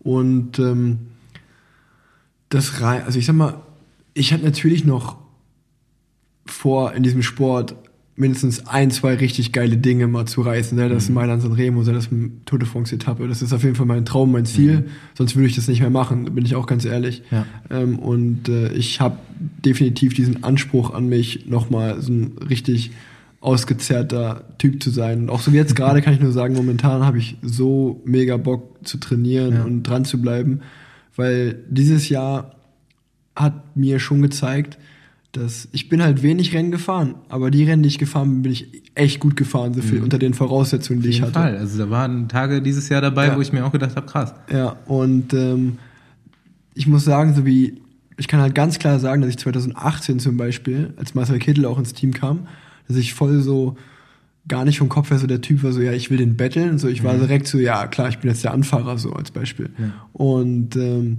dann habe ich mich da in dieser Rolle auch wohlgefühlt ziemlich. Und dann war es auch so zum Beispiel, dass sich dann Marco Haller ziemlich schnell verletzt hat. Der hat, glaube ich, direkt mal äh, eine, richtig, eine richtig schwere Knieverletzung zugezogen. Und es war schon immer klar, dass halt dann Marcel zur Tour fährt und er braucht halt einen Anfahrer oder mhm. wahrscheinlich zwei. Und ich hatte halt immer diesen Tour, Tourplatz sicher. Und ich bin halt ein Typ, das weiß ich mittlerweile auch von mir selber, dass wenn ich irgendwas sicher habe, dann lehne ich mich auch mal relativ schnell zurück, um ehrlich zu sein. Mhm. Ich bin halt schon so ein Typ, der halt zum Beispiel mit meinem ersten Jahr mit Katjuscha, da bin ich ins Team gekommen, da war Christoph da, da war ein Mörkow da, da war Haller da. Das war eigentlich meine beste Saison bei Katjuscha, die erste direkt, mhm. weil ich halt wusste, ey Junge, du musst dich halt zusammenreißen, weil sonst siehst du halt, fährst du halt kein mhm. einziges gutes Rennen, siehst halt keinen Stich. Und äh, ich brauche halt Konkurrenzkampf, ich brauche so ein bisschen so, ich muss ein bisschen mit dem Rücken zur Wand stehen, gefühlt oft. Mhm. Ähm, aber ich glaube, dass ich halt mittlerweile diese Erfahrung so eingesehen habe und 2018, was ich schon gesagt habe, war halt so dieser, ich war ein bisschen bequem einfach und ich habe mich auch, ich war zufrieden mit meinem Leben und mit so wie alles war. Und jetzt dieses Jahr hat mir halt nochmal gezeigt, dass ich, also der Etappensieg in Yorkshire und auch meine Form, die ich halt bei der Tour de France am Anfang hatte, Mannschaftshelfern und so, hat mir halt gezeigt, dass wenn ich professionell trainiere und in einem Ziel hinterher bin, dass ich halt schon an guten Tagen in der Weltspitze vorne mitfahren kann. Und genau das ist halt meine Motivation jetzt für, für meine Karriere eigentlich ab jetzt, dass ich halt sage, ey, in dir steckt mehr und du kannst auch Rennen gewinnen und du kannst auch viel zeigen, aber ich weiß halt mittlerweile, dass es halt einfach nur an mir liegt, dass mhm. ich halt professionell sein muss aber und dass ich halt hart arbeiten muss und auch ready im Kopf sein muss dafür. Genau. Und ja, und das habe ich halt manchmal so ein bisschen, also ich habe manchmal meinen Weg so ein bisschen verloren, bin ich ehrlich. Äh. Mhm. Zum Beispiel ein Journalist hat mich letztens gefragt, äh, das war auch eine gute Frage. Ähm, Rick, was ist denn seit der U23 passiert? Du hast die Flandern-Rundfahrt gewonnen vor Magnus Cort Nielsen und Dylan Grunewegen im Sprint. Die haben beide schon Tour de France-Etappen gewonnen. Ich war da bei der Tour de l'Avenir bei den ersten drei Etappen. Ich glaube, jede Etappe unter den ersten fünf. Äh, zweimal auf, oder zweimal, einmal Zweiter, einmal Vierter und einmal Fünfter. Und wenn man sich dann die Leute anguckt, mit denen ich mich gebettelt habe, das war so Michael Wallgren, Julien Alaphilippe. Caleb Ewan. Und da fragt man sich halt schon so, wow, Alter, was haben die eigentlich anders gemacht als ich so? Äh, aber klar, ich bin sicherlich, ich mag es auch mal gern zu leben, aber ich glaube, wie ich gerade schon gesagt habe, ich bin jetzt an so einem Punkt in meinem Leben, wo ich halt sage, ey komm, mach das jetzt nochmal richtig, mhm. fünf Jahre und komm jedes Jahr in diese geile Form an, in den wichtigen Zeiten, dann kannst du echt was reißen. Das ist halt genau das, was ich denke. Ne? Diese Ergebnisse, die fährt man nicht einfach so. Und die Jungs, die Jungs haben jetzt nicht den übertriebenen Sprung gemacht und du nicht. Das bist du, ja? Ja. Also das, was du damals gefahren bist, bist du halt immer noch und du kannst genauso, kannst die Ergebnisse theoretisch heute auch fahren. Ähm, und das, was du meinst, so mit Wohlgefühl, das ist wahrscheinlich auch ganz richtig. Ne? Du sagst, du willst, ein, ähm, willst auch nochmal so, so ausgezehrt sein und so weiter, aber im Endeffekt ist, sind das ähm, meinem Gefühl nach ja auch Phasen, wo man sich einfach auch richtig wohlfühlt. Du hast Selbstvertrauen, du trainierst auch immer noch nach Gefühl, ja.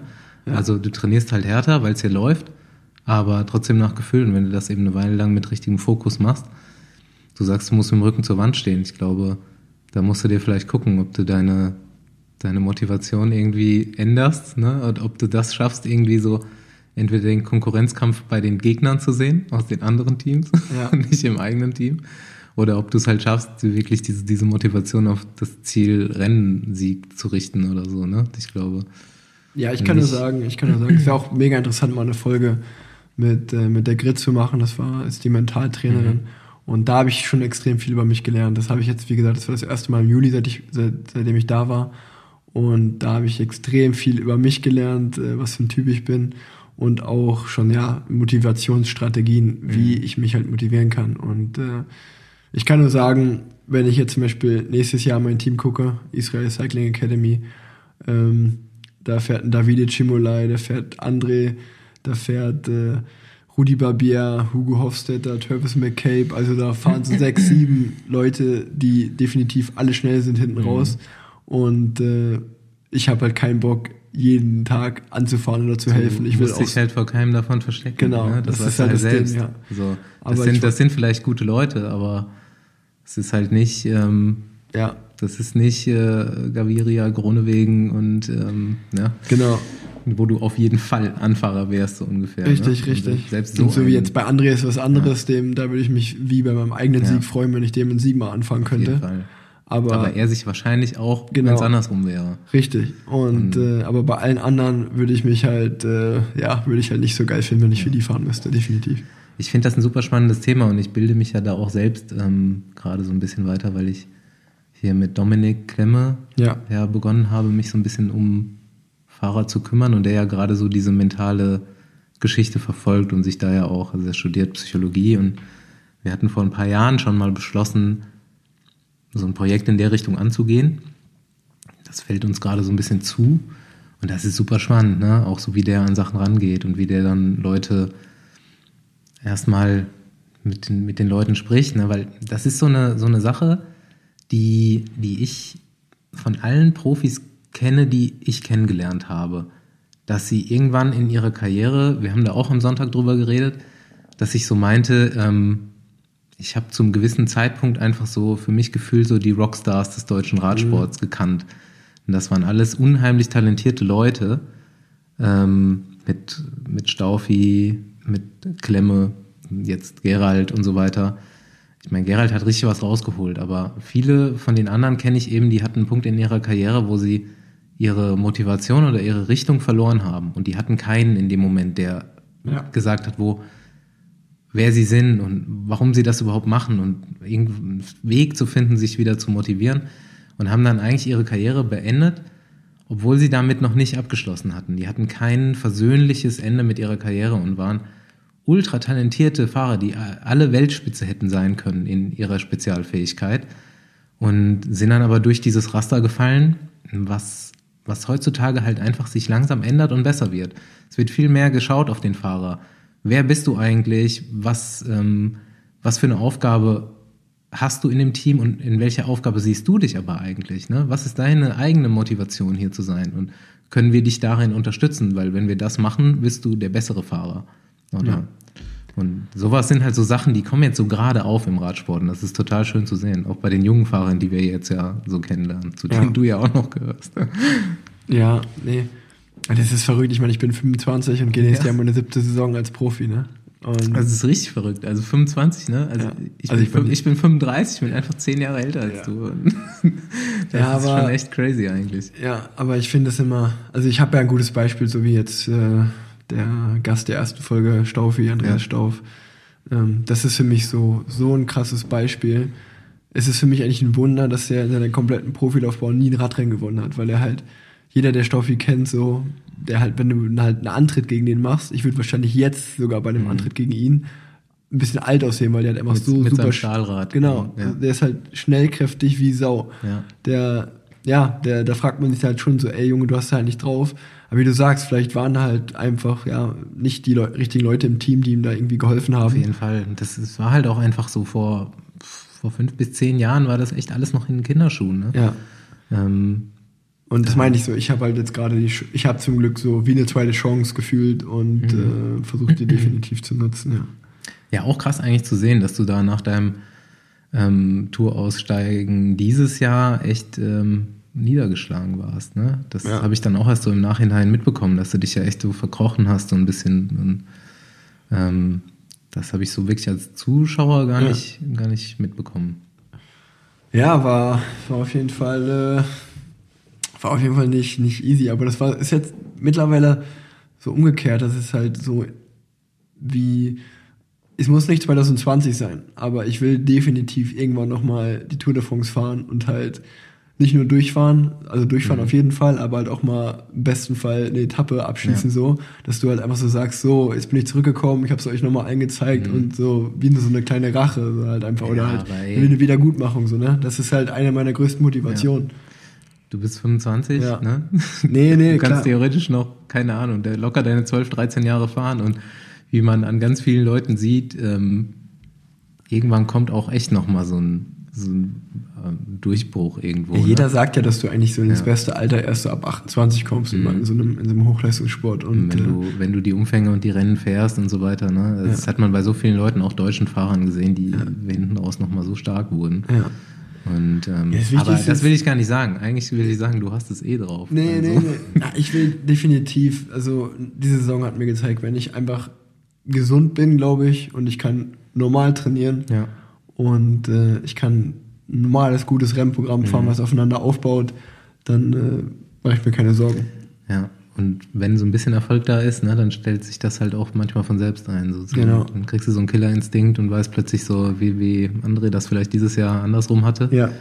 Ähm, das, das kann dann schon zum Selbstläufer werden. Ich wünsche es dir auf jeden Fall. Und Danke ich glaube dir. halt echt, dass das äh, Gute Frage drin steckt.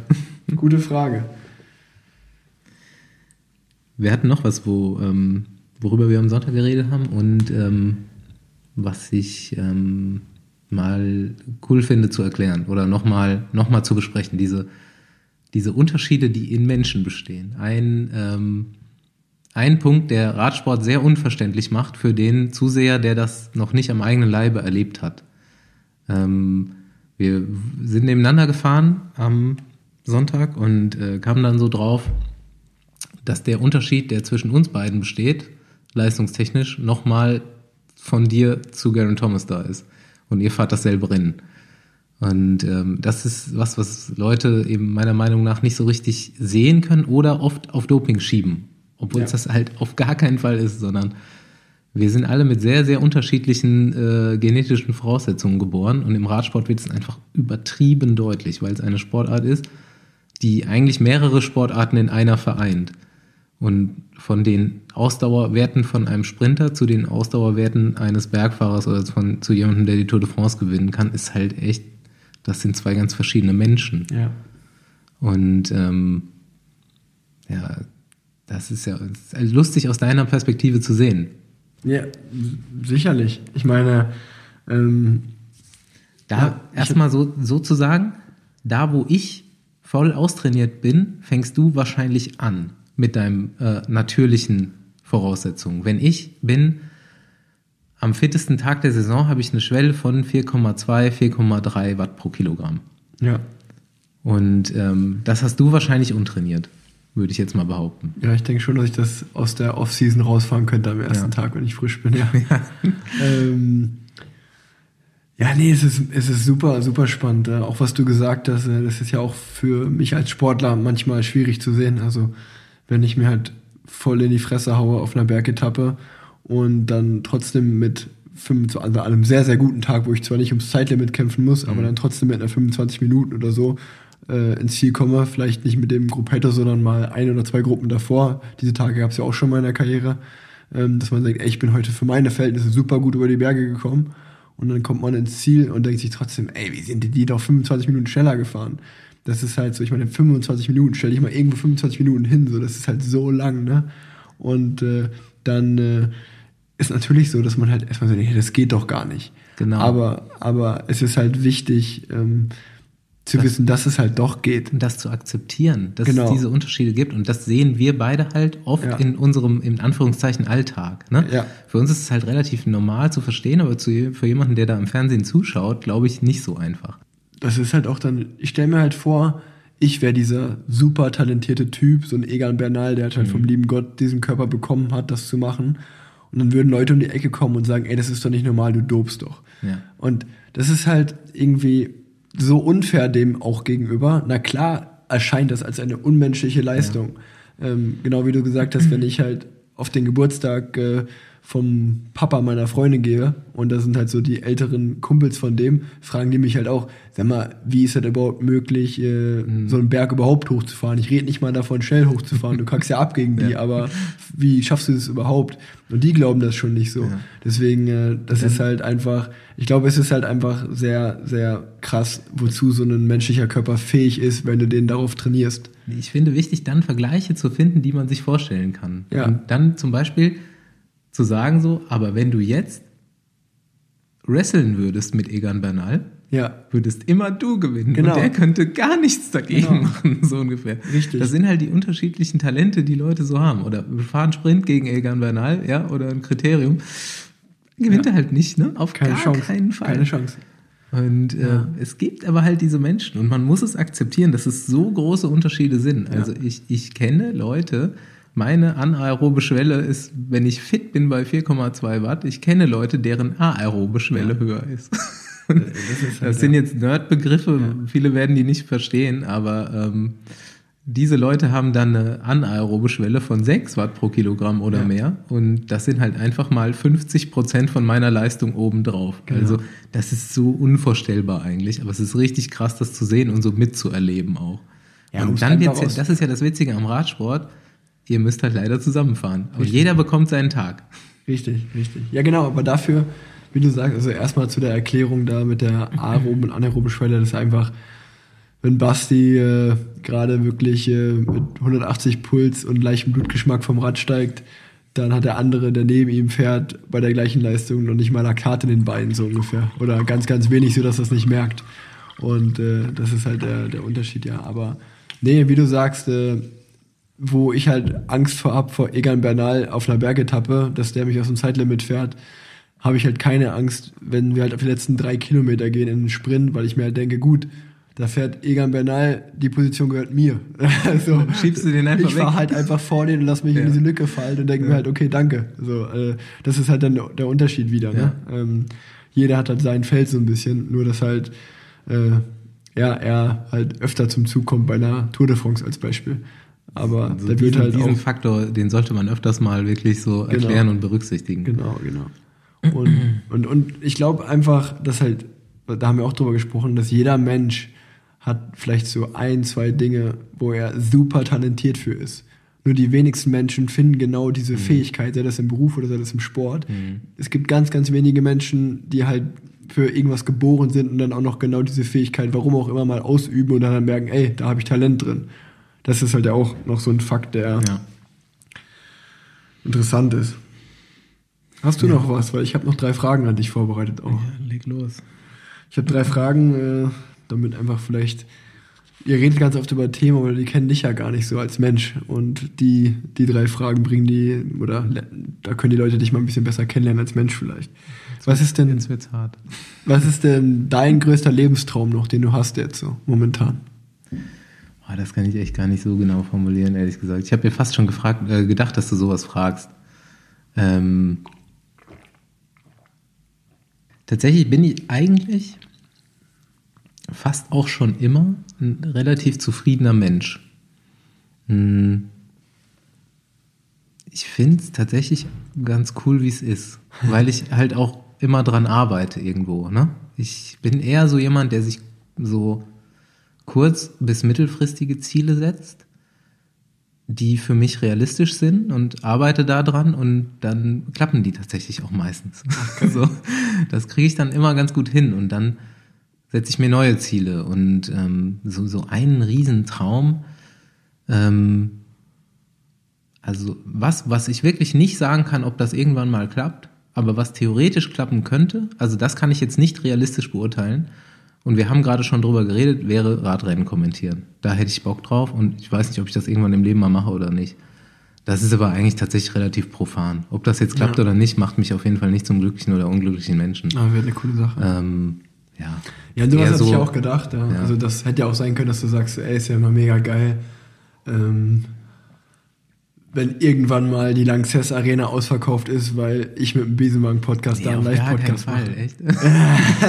ich bin gar keine Rampensau eigentlich. Also okay. ähm, das haben wir ja jetzt letztens mal gemacht, dass wir das echt so vor Publikum gemacht haben und machen wir auch demnächst wieder und wahrscheinlich passiert das auch öfters in nächster Zeit, aber ähm, wenn ich es mir aussuchen könnte, würde ich immer lieber im Zimmerchen sitzen, so wie mit dir jetzt, ja. und unter vier Augen reden. So, ich bin gar kein, oh ja, das ist was Persönliches auf jeden Fall, was man über mich wissen kann und worauf ich auch nicht stolz bin. Ich bin gar kein Mensch für viele Menschen auf einem Haufen. Das werde ich auch nie werden. Ähm, ich hatte letztens so einen Moment, wo mir das mal wieder so richtig klar geworden ist. Und falls die Person diesen Podcast hört, wird sie sich auch daran erinnern. War nämlich Tanja Erath. wir standen in, einem, äh, in einer Bar in, in England ja, auf der Weltmeisterschaft. Ja. Und es war eigentlich richtig geil. Also es war wirklich abends so, ähm, die komplette äh, Quickstep-Manager-Mannschaft war da drin, alle U23-Fahrer, das Rennen war an dem Tag, also der Sieger, Nicht-Sieger war da und so weiter. So, nur Radsport-Prominenz, wo du hingeguckt hast. Johann Museu, alle möglichen und halt auch Fossi, Staufi, Fabian und ich. Und ähm, es war aber total voll und eigentlich fand ich es auch total cool, aber ich fühle mich nicht wohl in diesem Moment. Ich kann nicht socialisen. Mhm. Ich kann ganz schwierig Smalltalk halten. Ähm, ja, da bin ich aber auch so. Das kann ich auch Also nicht. so, wenn wir uns gegenüber sitzen unter vier Augen, großartig. Ich fühle mich tierisch wohl und ich kann mit dir reden und ähm, alles ist cool. Sobald super viele Menschen außen rum sind und ich kenne nur so ein paar, fühle ich mich total unwohl. Da meint Tanja meinte so, ey, du, du stehst rum wie Falschgeld hier. Und ich so, ja. Mhm. Ja. ja. Ich konnte auch gar nichts weiter ich dazu mich sagen. Auch unwohl. Ich will auch gehen gerade. Aber das, das wird sich nie ändern in meinem Leben. Das ist auf jeden Fall so. Ja, keine cool. Ahnung. Ähm, beschreib mal einen optimalen Tag. Wie sieht so dein perfekter Tag aus? Von Aufstehen bis ins Bett gehen. Ähm, ja, dazu würde gehören, ich habe gerade keine Freundin, ja. dass ich eine habe. Okay. So, zusammen aufwachen wäre auf jeden Fall ähm, ein optimaler Tag und dann so, ähm, ja, entweder entspannt frühstücken gehen oder, oder ich gehe ganz gern nüchtern trainieren und bringe dann Brötchen mit oder sowas. Und ähm, ja, Sonne am besten irgendwie, ja, Sonne zu Hause geht auch. Natur muss drin sein Radfahren muss drin sein. Und ähm, ja, entweder irgendwie zu abends noch was trinken gehen, mal rausgehen oder ähm, Couch, Film, sowas. Ja. Also nichts Weltbewegendes. Nee, ist ja, ist ja. Aber du hast doch eher nach so einem Alltagstag gefragt, oder? Ja, genau. Nee, ja. sowas halt so, wo du, wenn du aufstehst, was so, ja, ein perfekter Sonntag hätte man jetzt auch ja. sagen können, wo man sagt, boah, was ein geiler Tag, wo man den halt schon so ein bisschen, wie du gesagt hast, man steht auf, fährt irgendwie vielleicht trainieren, ein, zwei Stündchen kommt zurück, hat Brötchen mitgebracht, frühstückt schön, fährt irgendwie in die Stadt geht oder in, genau. in den Wald, geht spazieren und abends hat man noch irgendwie, keine Ahnung, vielleicht eine kleine Party mit einem kleinen Freundeskreis oder so. Nee, cool. Dann die letzte Frage. Ähm, wenn nicht in Köln, wo würdest du gerne nochmal wohnen? Oder, oder auch wenn vielleicht das niemals klappen würde, aber wo würdest du sagen, ach, da würde ich gerne mal wohnen?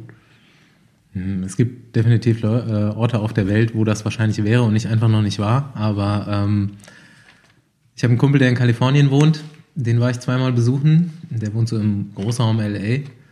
Und äh, ich hätte das selbst nie gedacht, bevor ich den da nicht besucht habe. Und ich wäre auch wahrscheinlich niemals hingefahren, wenn der da nicht wohnen würde und sich das halt ergeben hätte. Aber ich bin da angekommen. Ich war so lächerlich begeistert von Kalifornien in dem Moment Und ähm, das wäre dann auf jeden Fall da.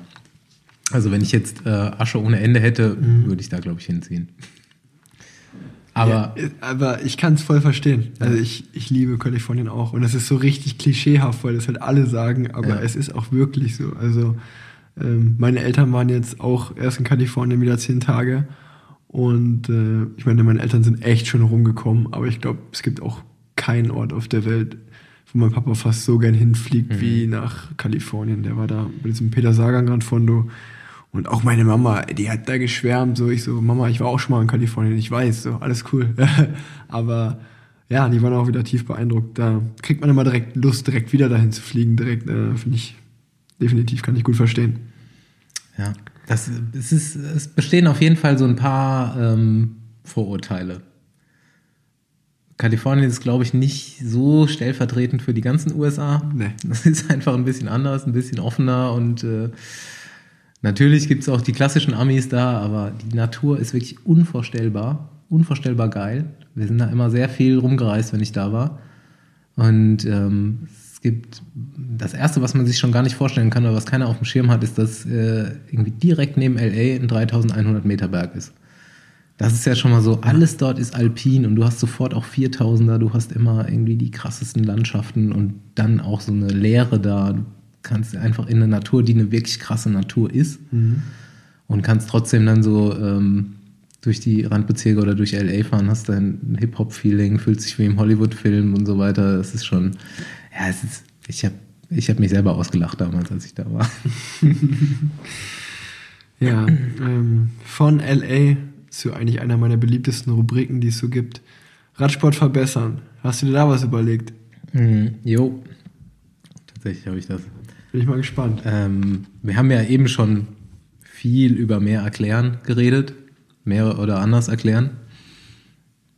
Und ähm, aber was eine Idee ist, ähm, auf die ich dieses Jahr gekommen bin, ist ähm, mehr das Gruppetto zeigen.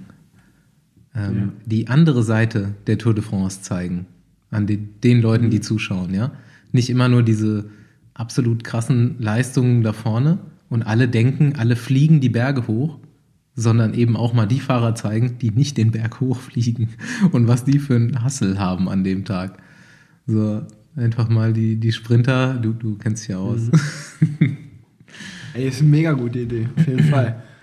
Ich Kamera, Kamera, Motorrad beim Gruppetto, verdammte Scheiße. Ja. Das ist doch nicht so schwierig. Und dann wirklich mal einfach so, die Jungs haben ja dann auch ein bisschen mehr Zeit irgendwo, ja. ne?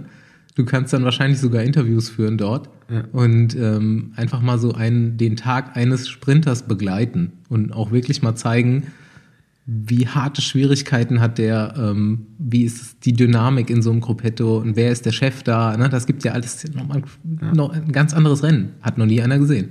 Richtig. Nee, auf jeden Fall. Also auch so. Es gibt ja immer auch immer halt diese klassischen Fälle von, es gibt immer diesen einen Fahrer, der im Gruppetto ist, obwohl er eigentlich nicht dahin gehört und dann meint halt, so, ey, äh, ich mache jetzt hier die Pace, die halt dann zu schnell für alle anderen ist. Mhm. Der ist sowieso verhasst. Und dann ist halt aber geil, wenn du halt einen schlechten Tag hast, wie du leidest so. Und das siehst du wahrscheinlich dann auch in der Kamera. Also, dass du wirklich dann zum Teamauto fährst und dir nochmal eine Flasche geben lässt oder nochmal eine Riegel, weil du einfach nur denkst, ey, es muss doch jetzt mal irgendwann gleich besser gehen. Es kann doch nicht sein, dass es wirklich so schlecht geht. Und äh, auch so ja, dieser, dieser Zweifel oder dieses Aufgeben, wenn man auch mal so eine Gruppetto ziehen lassen muss ich glaube, das kann sehr, sehr interessant sein. Und äh, dann aber gleichzeitig äh, die, diese, das, also einmal zeigen, wie man eigentlich gar keinen Bock mehr hat, überhaupt weiterzufahren, weil einfach alles wehtut und man so leidet. Und dann auf der anderen Seite auch diese Erlösung, wenn man die Ziellinie überquert und dann es geschafft hat, mhm. sowohl in, in der Zeit als auch einfach diese Etappe hinter sich gebracht hat. Das kommt einem, einem Etappensieg ziemlich nah, äh, muss ich sagen. Also gefühlt so in, ja. für eine Minute. Ja, da gibt es ja auch jede, jede Tour de France eigentlich wieder so eine Geschichte, wo es so ein Fahrer so gerade so schafft oder, ja. äh, oder dann doch ausscheidet. Ne? Ja, und das ist, das ist auf jeden Fall, äh, das ist auf jeden Fall eine, eine sehr, sehr, sehr, sehr guter Tipp. Ähm, da, das sind auch einfach so Tagesziele, die einen glücklich machen. Äh, das war auch eine Sache, die ich zum Beispiel im, im Mental Coaching gelernt habe. Das war auch so die, sehr, also eine der krassesten Lektionen eigentlich für mich dass wenn für mich der Maßstab von Glück bedeutet, ein Radrennen zu gewinnen, mhm. dann bin ich halt, das wird halt heißen, dass ich halt 355 Tage im Jahr unglücklich bin, mhm. weil ich halt nur einmal, so wie dieses Jahr, einen Tag Radrennen gewonnen habe. Also mhm. man muss halt schon gut einstufen können, dass dieser Tag überdurchschnittlich geil gelaufen ist und es absoluter Ausreißer nach oben ist. Ja. Und das halt ein normaler Tag von Glück für dich bedeutet, wenn du als Beispiel als Sprinter dir denkst, oh, heute werde ich hundertprozentig am ersten Berg schon abgehangen, aber du schaffst es damit drüber zu fahren ja. und bist in der Abfahrt im Feld und denkst dir einfach nur so, Alter, wie geil, dass ich gerade hier bin. Ja. Dass das halt schon ein richtig geiler Tag ist. Ja, das und ist halt auch so eine Sache von realistische Ziele formulieren. Genau. Ne? Und davon mehrere, nicht genau. nur eins und so. Und sich überlegen, das ist ja auch so ein Grund, den ich ganz oft von Profis gehört habe, die dann irgendwann ausgeschieden sind und gesagt haben, so, ich habe irgendwann so die Motivation verloren. Ganz viele davon haben sich in der Jugend so die Motivation gesetzt, ich will Profi werden. Und dann irgendwann waren sie Profi, ob das jetzt bei Quickstep oder Saxo Bank oder ja. wo auch immer war. Ja. Und dann sagen die so, ja, dann, dann wusste ich erst, dann war ich ja Profi.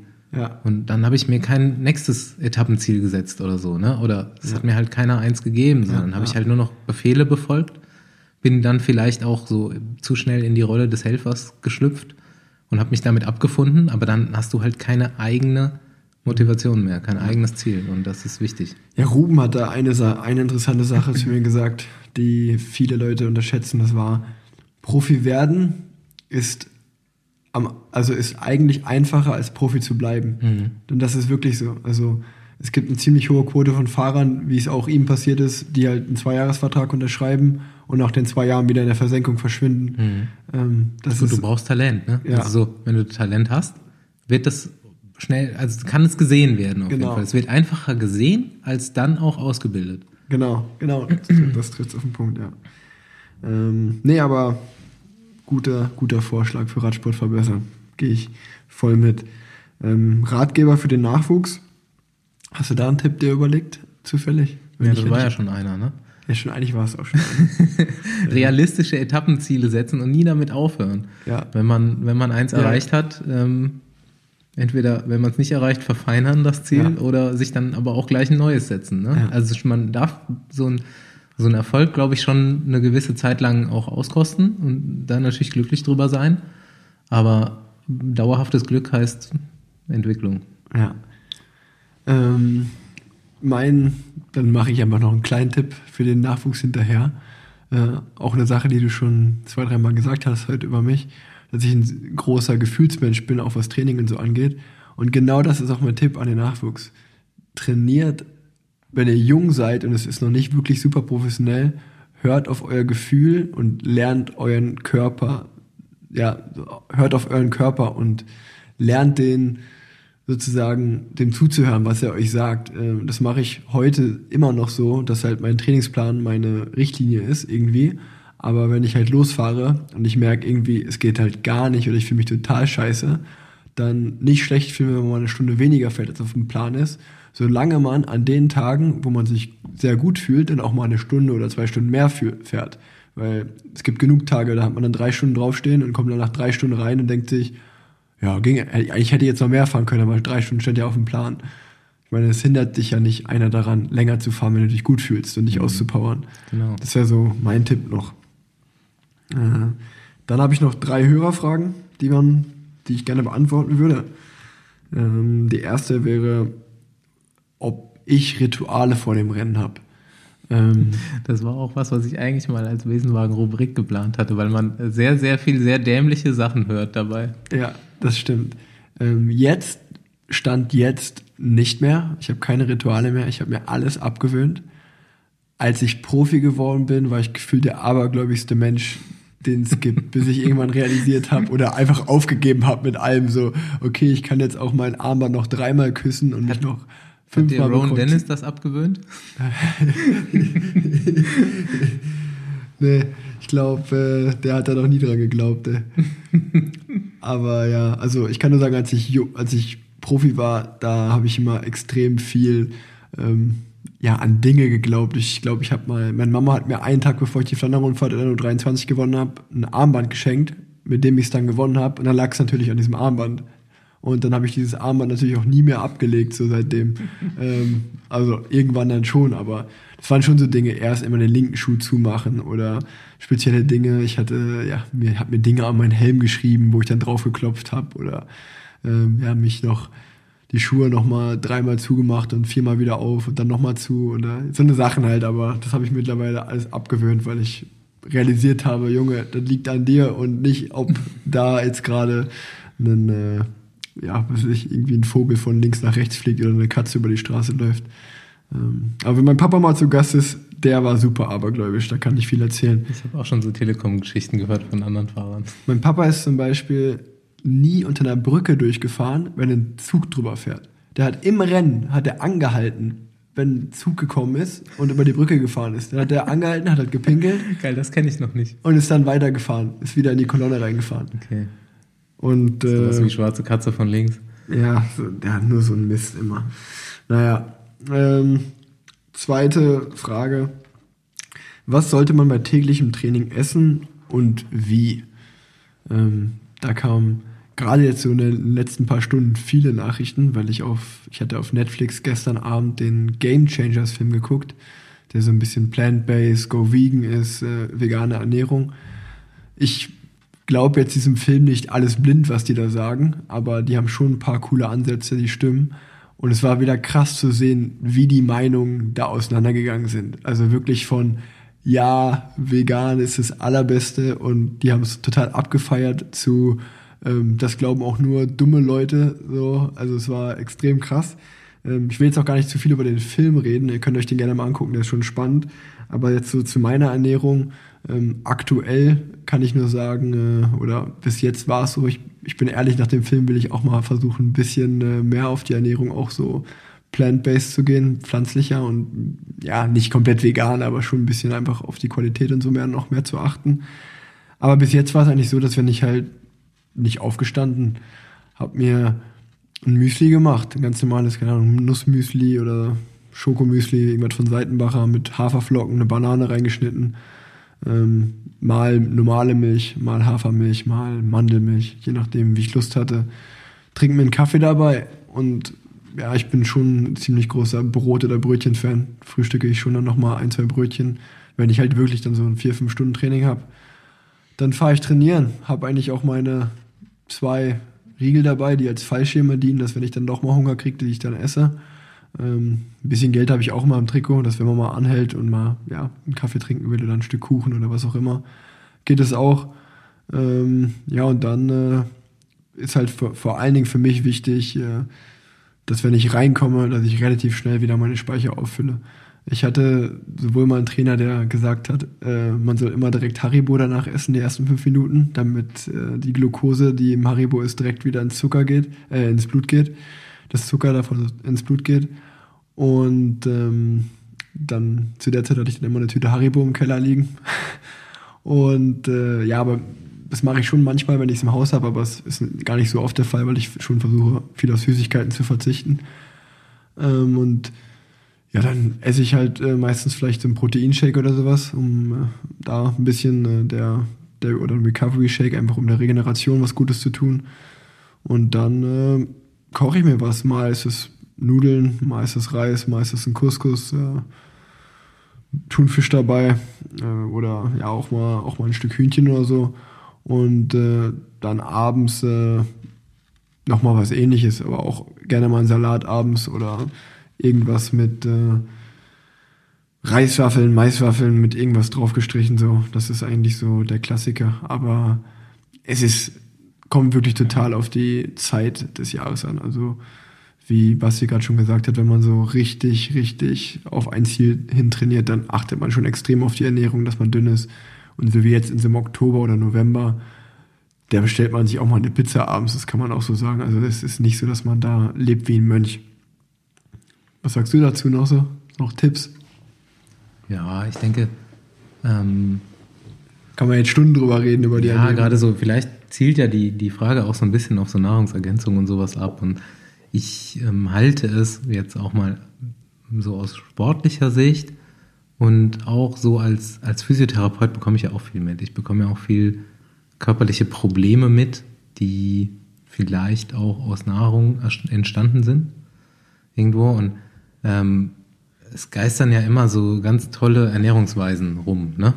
Jetzt ist so das, jetzt ist so das. Ja. Die Low-Carb-Zeit ist ja fast schon vorbei. Ja. Der, der, Trend hat sich fast schon wieder abgeerbt. Ähm, ich denke einfach in ganz vielen Dingen im Leben, eigentlich fast in allem, ist der gesunde Menschenverstand immer relativ äh, zielführend. Ja. Ähm, man darf sich keine zu großen mh, hm, Regeln da auferlegen und nicht ähm, jetzt nur das oder nur das. Man weiß doch, also die meisten Leute wissen, was gesunde Ernährung ist und daran kann man sich orientieren. Man sollte so ein bisschen unterschiedlich essen und ich glaube auch, dass ein Top-Leistungssportler mit normaler, gesunder Ernährung klarkommen kann. Klar kannst du nochmal, wenn es jetzt im Sommer heiß ist ähm, und du sehr, sehr viel schwitzt, dann nochmal auf jeden Fall deine Mineralien checken. Ne? Mhm. Oder ähm, wenn du jetzt wirklich gut betreut wirst und dein Blut exakt analysiert wird, dann wirst du auch als ähm, professioneller Athlet die richtigen Ergänzungsmittel bekommen. Aber so als Hobbysportler, glaube ich, wenn du die, die Zeitfenster der Ernährung gut triffst, gerade so das direkt nach dem Training ist wichtig, wenn du stark ja. werden willst, wenn ja. du fit werden willst. Das darf dann auch nicht zu viel sein. Ne? Ähm, und da eben auch ein irgendwie ein Verhältnis aus Kohlenhydraten und Eiweißen, dass eben der Körper genau das bekommt, was er dann direkt in diesem Moment braucht, um sich zu regenerieren. Ähm, also der Zeitpunkt des Essens ist, glaube ich, sehr wichtig als Sportler, aber sonst muss man keine Stunts machen da. Also man muss sich jetzt nicht irgendwie die Pillen und das Kreatin reinziehen und nee, also, hier nur Low Carb, da jetzt genau. komplett ähm, auf Milch verzichten der Mensch grundsätzlich ist wie ein Waschbär, ein Allesfresser. Wir können wirklich theoretisch mit Zeitung überleben, ja. Und ähm, ja. das ist jetzt ein ganz, ähm, ja, ein blödes Beispiel, aber ich habe teilweise so kranke Menschen in der Therapie, die echt schon, keine Ahnung, ganz komisch essen oder ganz wenig, aber so, dann denkst du dir, ey, aber der Organismus funktioniert immer noch, ne? Und ähm, mhm der Körper kann aus ganz viel was rausholen. Natürlich, wenn du fit sein willst, musst du gesund essen, fertig. Ja. Ja, nee, auch wenn die Frage so mehr auf Nahrungsergänzungsmittel abgezielt war, dann äh, kann ich da von mir aus sagen, dass ich da relativ wenig mit arbeite. Also was jetzt Kreatin oder was angeht, habe ich, glaube ich, mein ganzes Leben lang noch nicht genommen. Und ähm, also was so ganz normale Dinge sind, ist halt so Fischöl, ähm, Vitamin D und so eine Sachen. Das ist äh, immer, immer, immer gern gesehen. Ähm, viel mit äh, unser Teamarzt, der liebe Dr. Ortwin Schäfer, arbeitet viel mit Sherry. Alles, also sowohl Kirsch-Sherry-Saft äh, als auch Tabletten. Das ist ein absoluter Hit. Ähm, ja, dann viel rote Beete ist jetzt auch in letzter Zeit neu gekommen, so Red Beet Juice. Aber wie, was ich schon gesagt hatte, ist auch viel mhm. Trend immer dabei. Ja, ja. Und äh, was ich aber wirklich nochmal auf dem Rad empfehlen kann, was meine absolute Lieblings, ja, Lieblingsenergiezulieferer auf dem Rad ist, ist Morten. Das wird M-A-U-R-T-E-N geschrieben. Das habe ich ausprobiert. Das ist mega gut. Das ist einfach ein Pulver, kommt glaube ich aus Schweden oder auf jeden Fall irgendwo da oben aus Skandinavien. Ähm, das machst du in eine Trinkflasche. Du musst genau einen halben Liter Wasser draufkippen, schüttelst das dann und das ist eigentlich auch, äh, also es sind pure Kohlenhydrate und eine pervers viele Grammzahl von Kohlenhydraten ist da drin. Und äh, das trinkst du halt einfach und kriegst halt einfach keinen Hunger. Also das, ich bin da wirklich Radrennen schon mitgefahren, nur mit Trinken. Ich ähm, Mega gut. Auch der Meinung, dass ähm, man sich eigentlich sehr äh, gesund, gerade so, wenn man jetzt Leistung bringen muss, über Flüssigkeiten ernähren kann. Ähm, das, das ist halt wesentlich leichter verdaulich und du kannst trotzdem eben deinen Kalorienbedarf damit decken und ähm, stresst den Magen nicht damit. Ja. Das kann ich euch definitiv empfehlen. Ich habe auch noch einen geilen Tipp, was das angeht. Ich habe äh, unter meiner Wohnung ist ein Karadak, ist ein türkischer Supermarkt. da gibt's, wer, wer das kennt oder auch einen türkischen Supermarkt äh, in der Gegend hat und gern Rad fährt, da gibt's Dattelriegel. Die kosten irgendwie 39 Cent, glaube ich. Krass.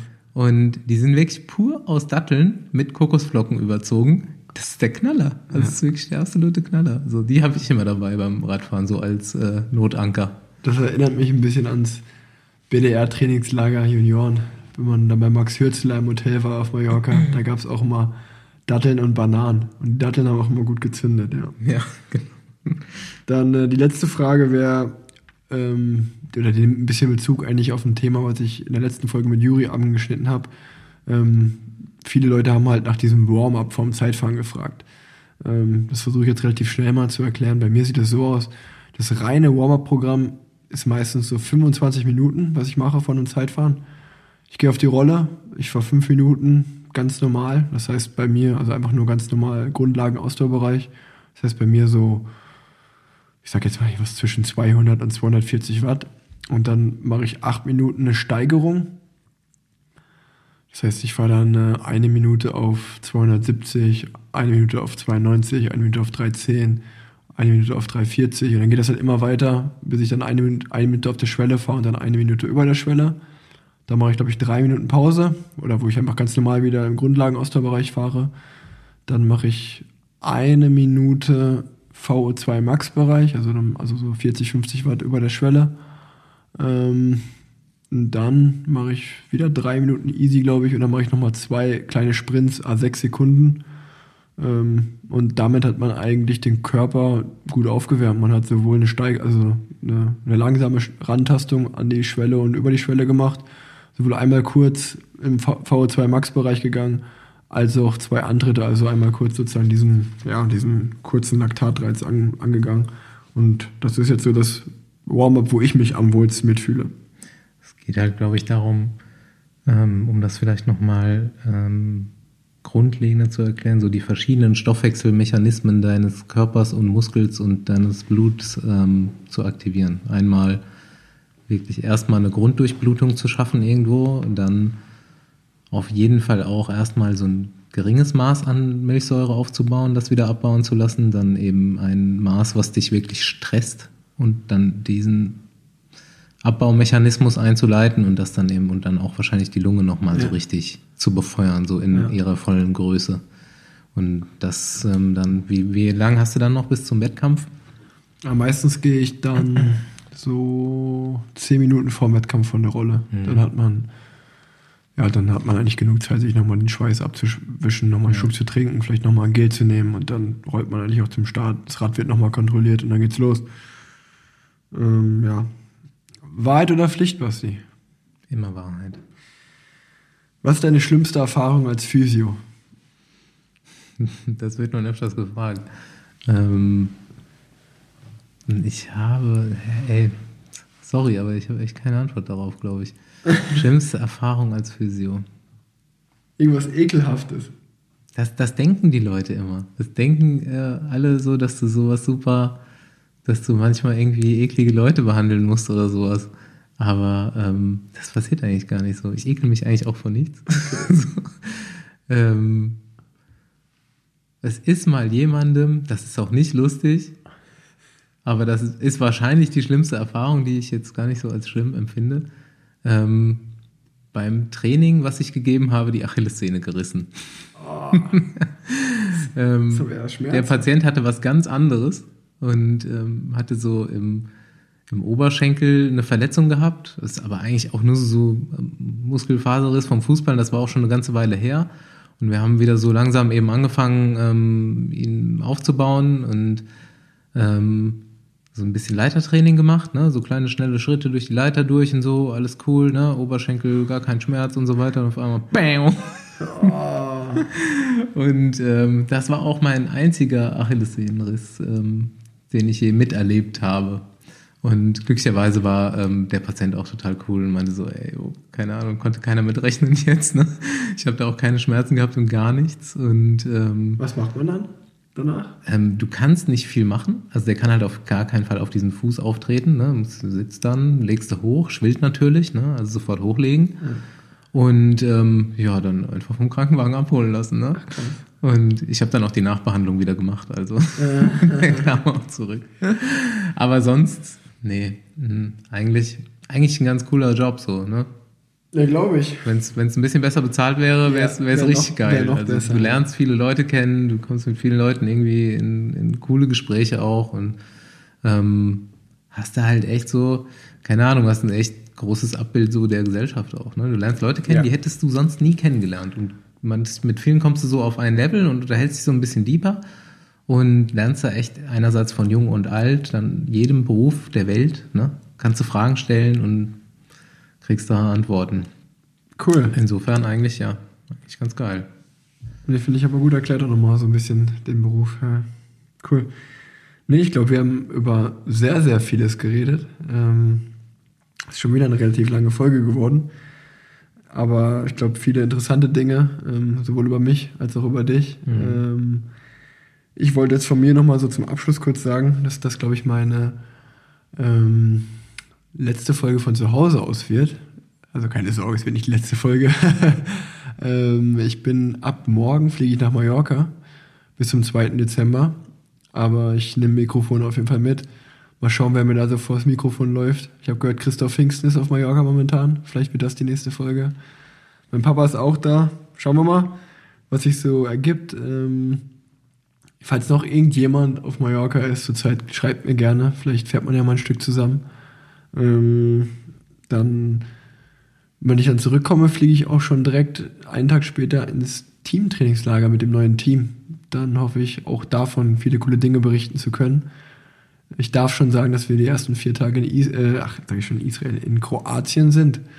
Und dann fliegen wir an meinem Geburtstag, dem 7. Dezember, für, für elf Tage, glaube ich, rüber nach Israel. Da war ich auch noch nie, da freue ich mich auch schon drauf. Dann kann ich bestimmt viele coole Dinge berichten. Ich freue mich da auch so ein bisschen drauf, weil ich würde gerne ähm, so eine äh, Schalte in Besenwagen mal haben aus, äh, von den Trainingstieren aus Israel. Das wir das sicherlich. Wird auf jeden Fall, das wird auf jeden Fall witzig, glaube ich. Also ich so ihr drei in einem Team und da echt, da kriegen wir eine, äh, eine schöne Beschallung der deutschen Radsportszene hin. Glaube ich auch. Ey, ich danke dir. War cool. Ich bedanke mich. Und äh, ciao, ciao. Adios, amigos. Tschüss.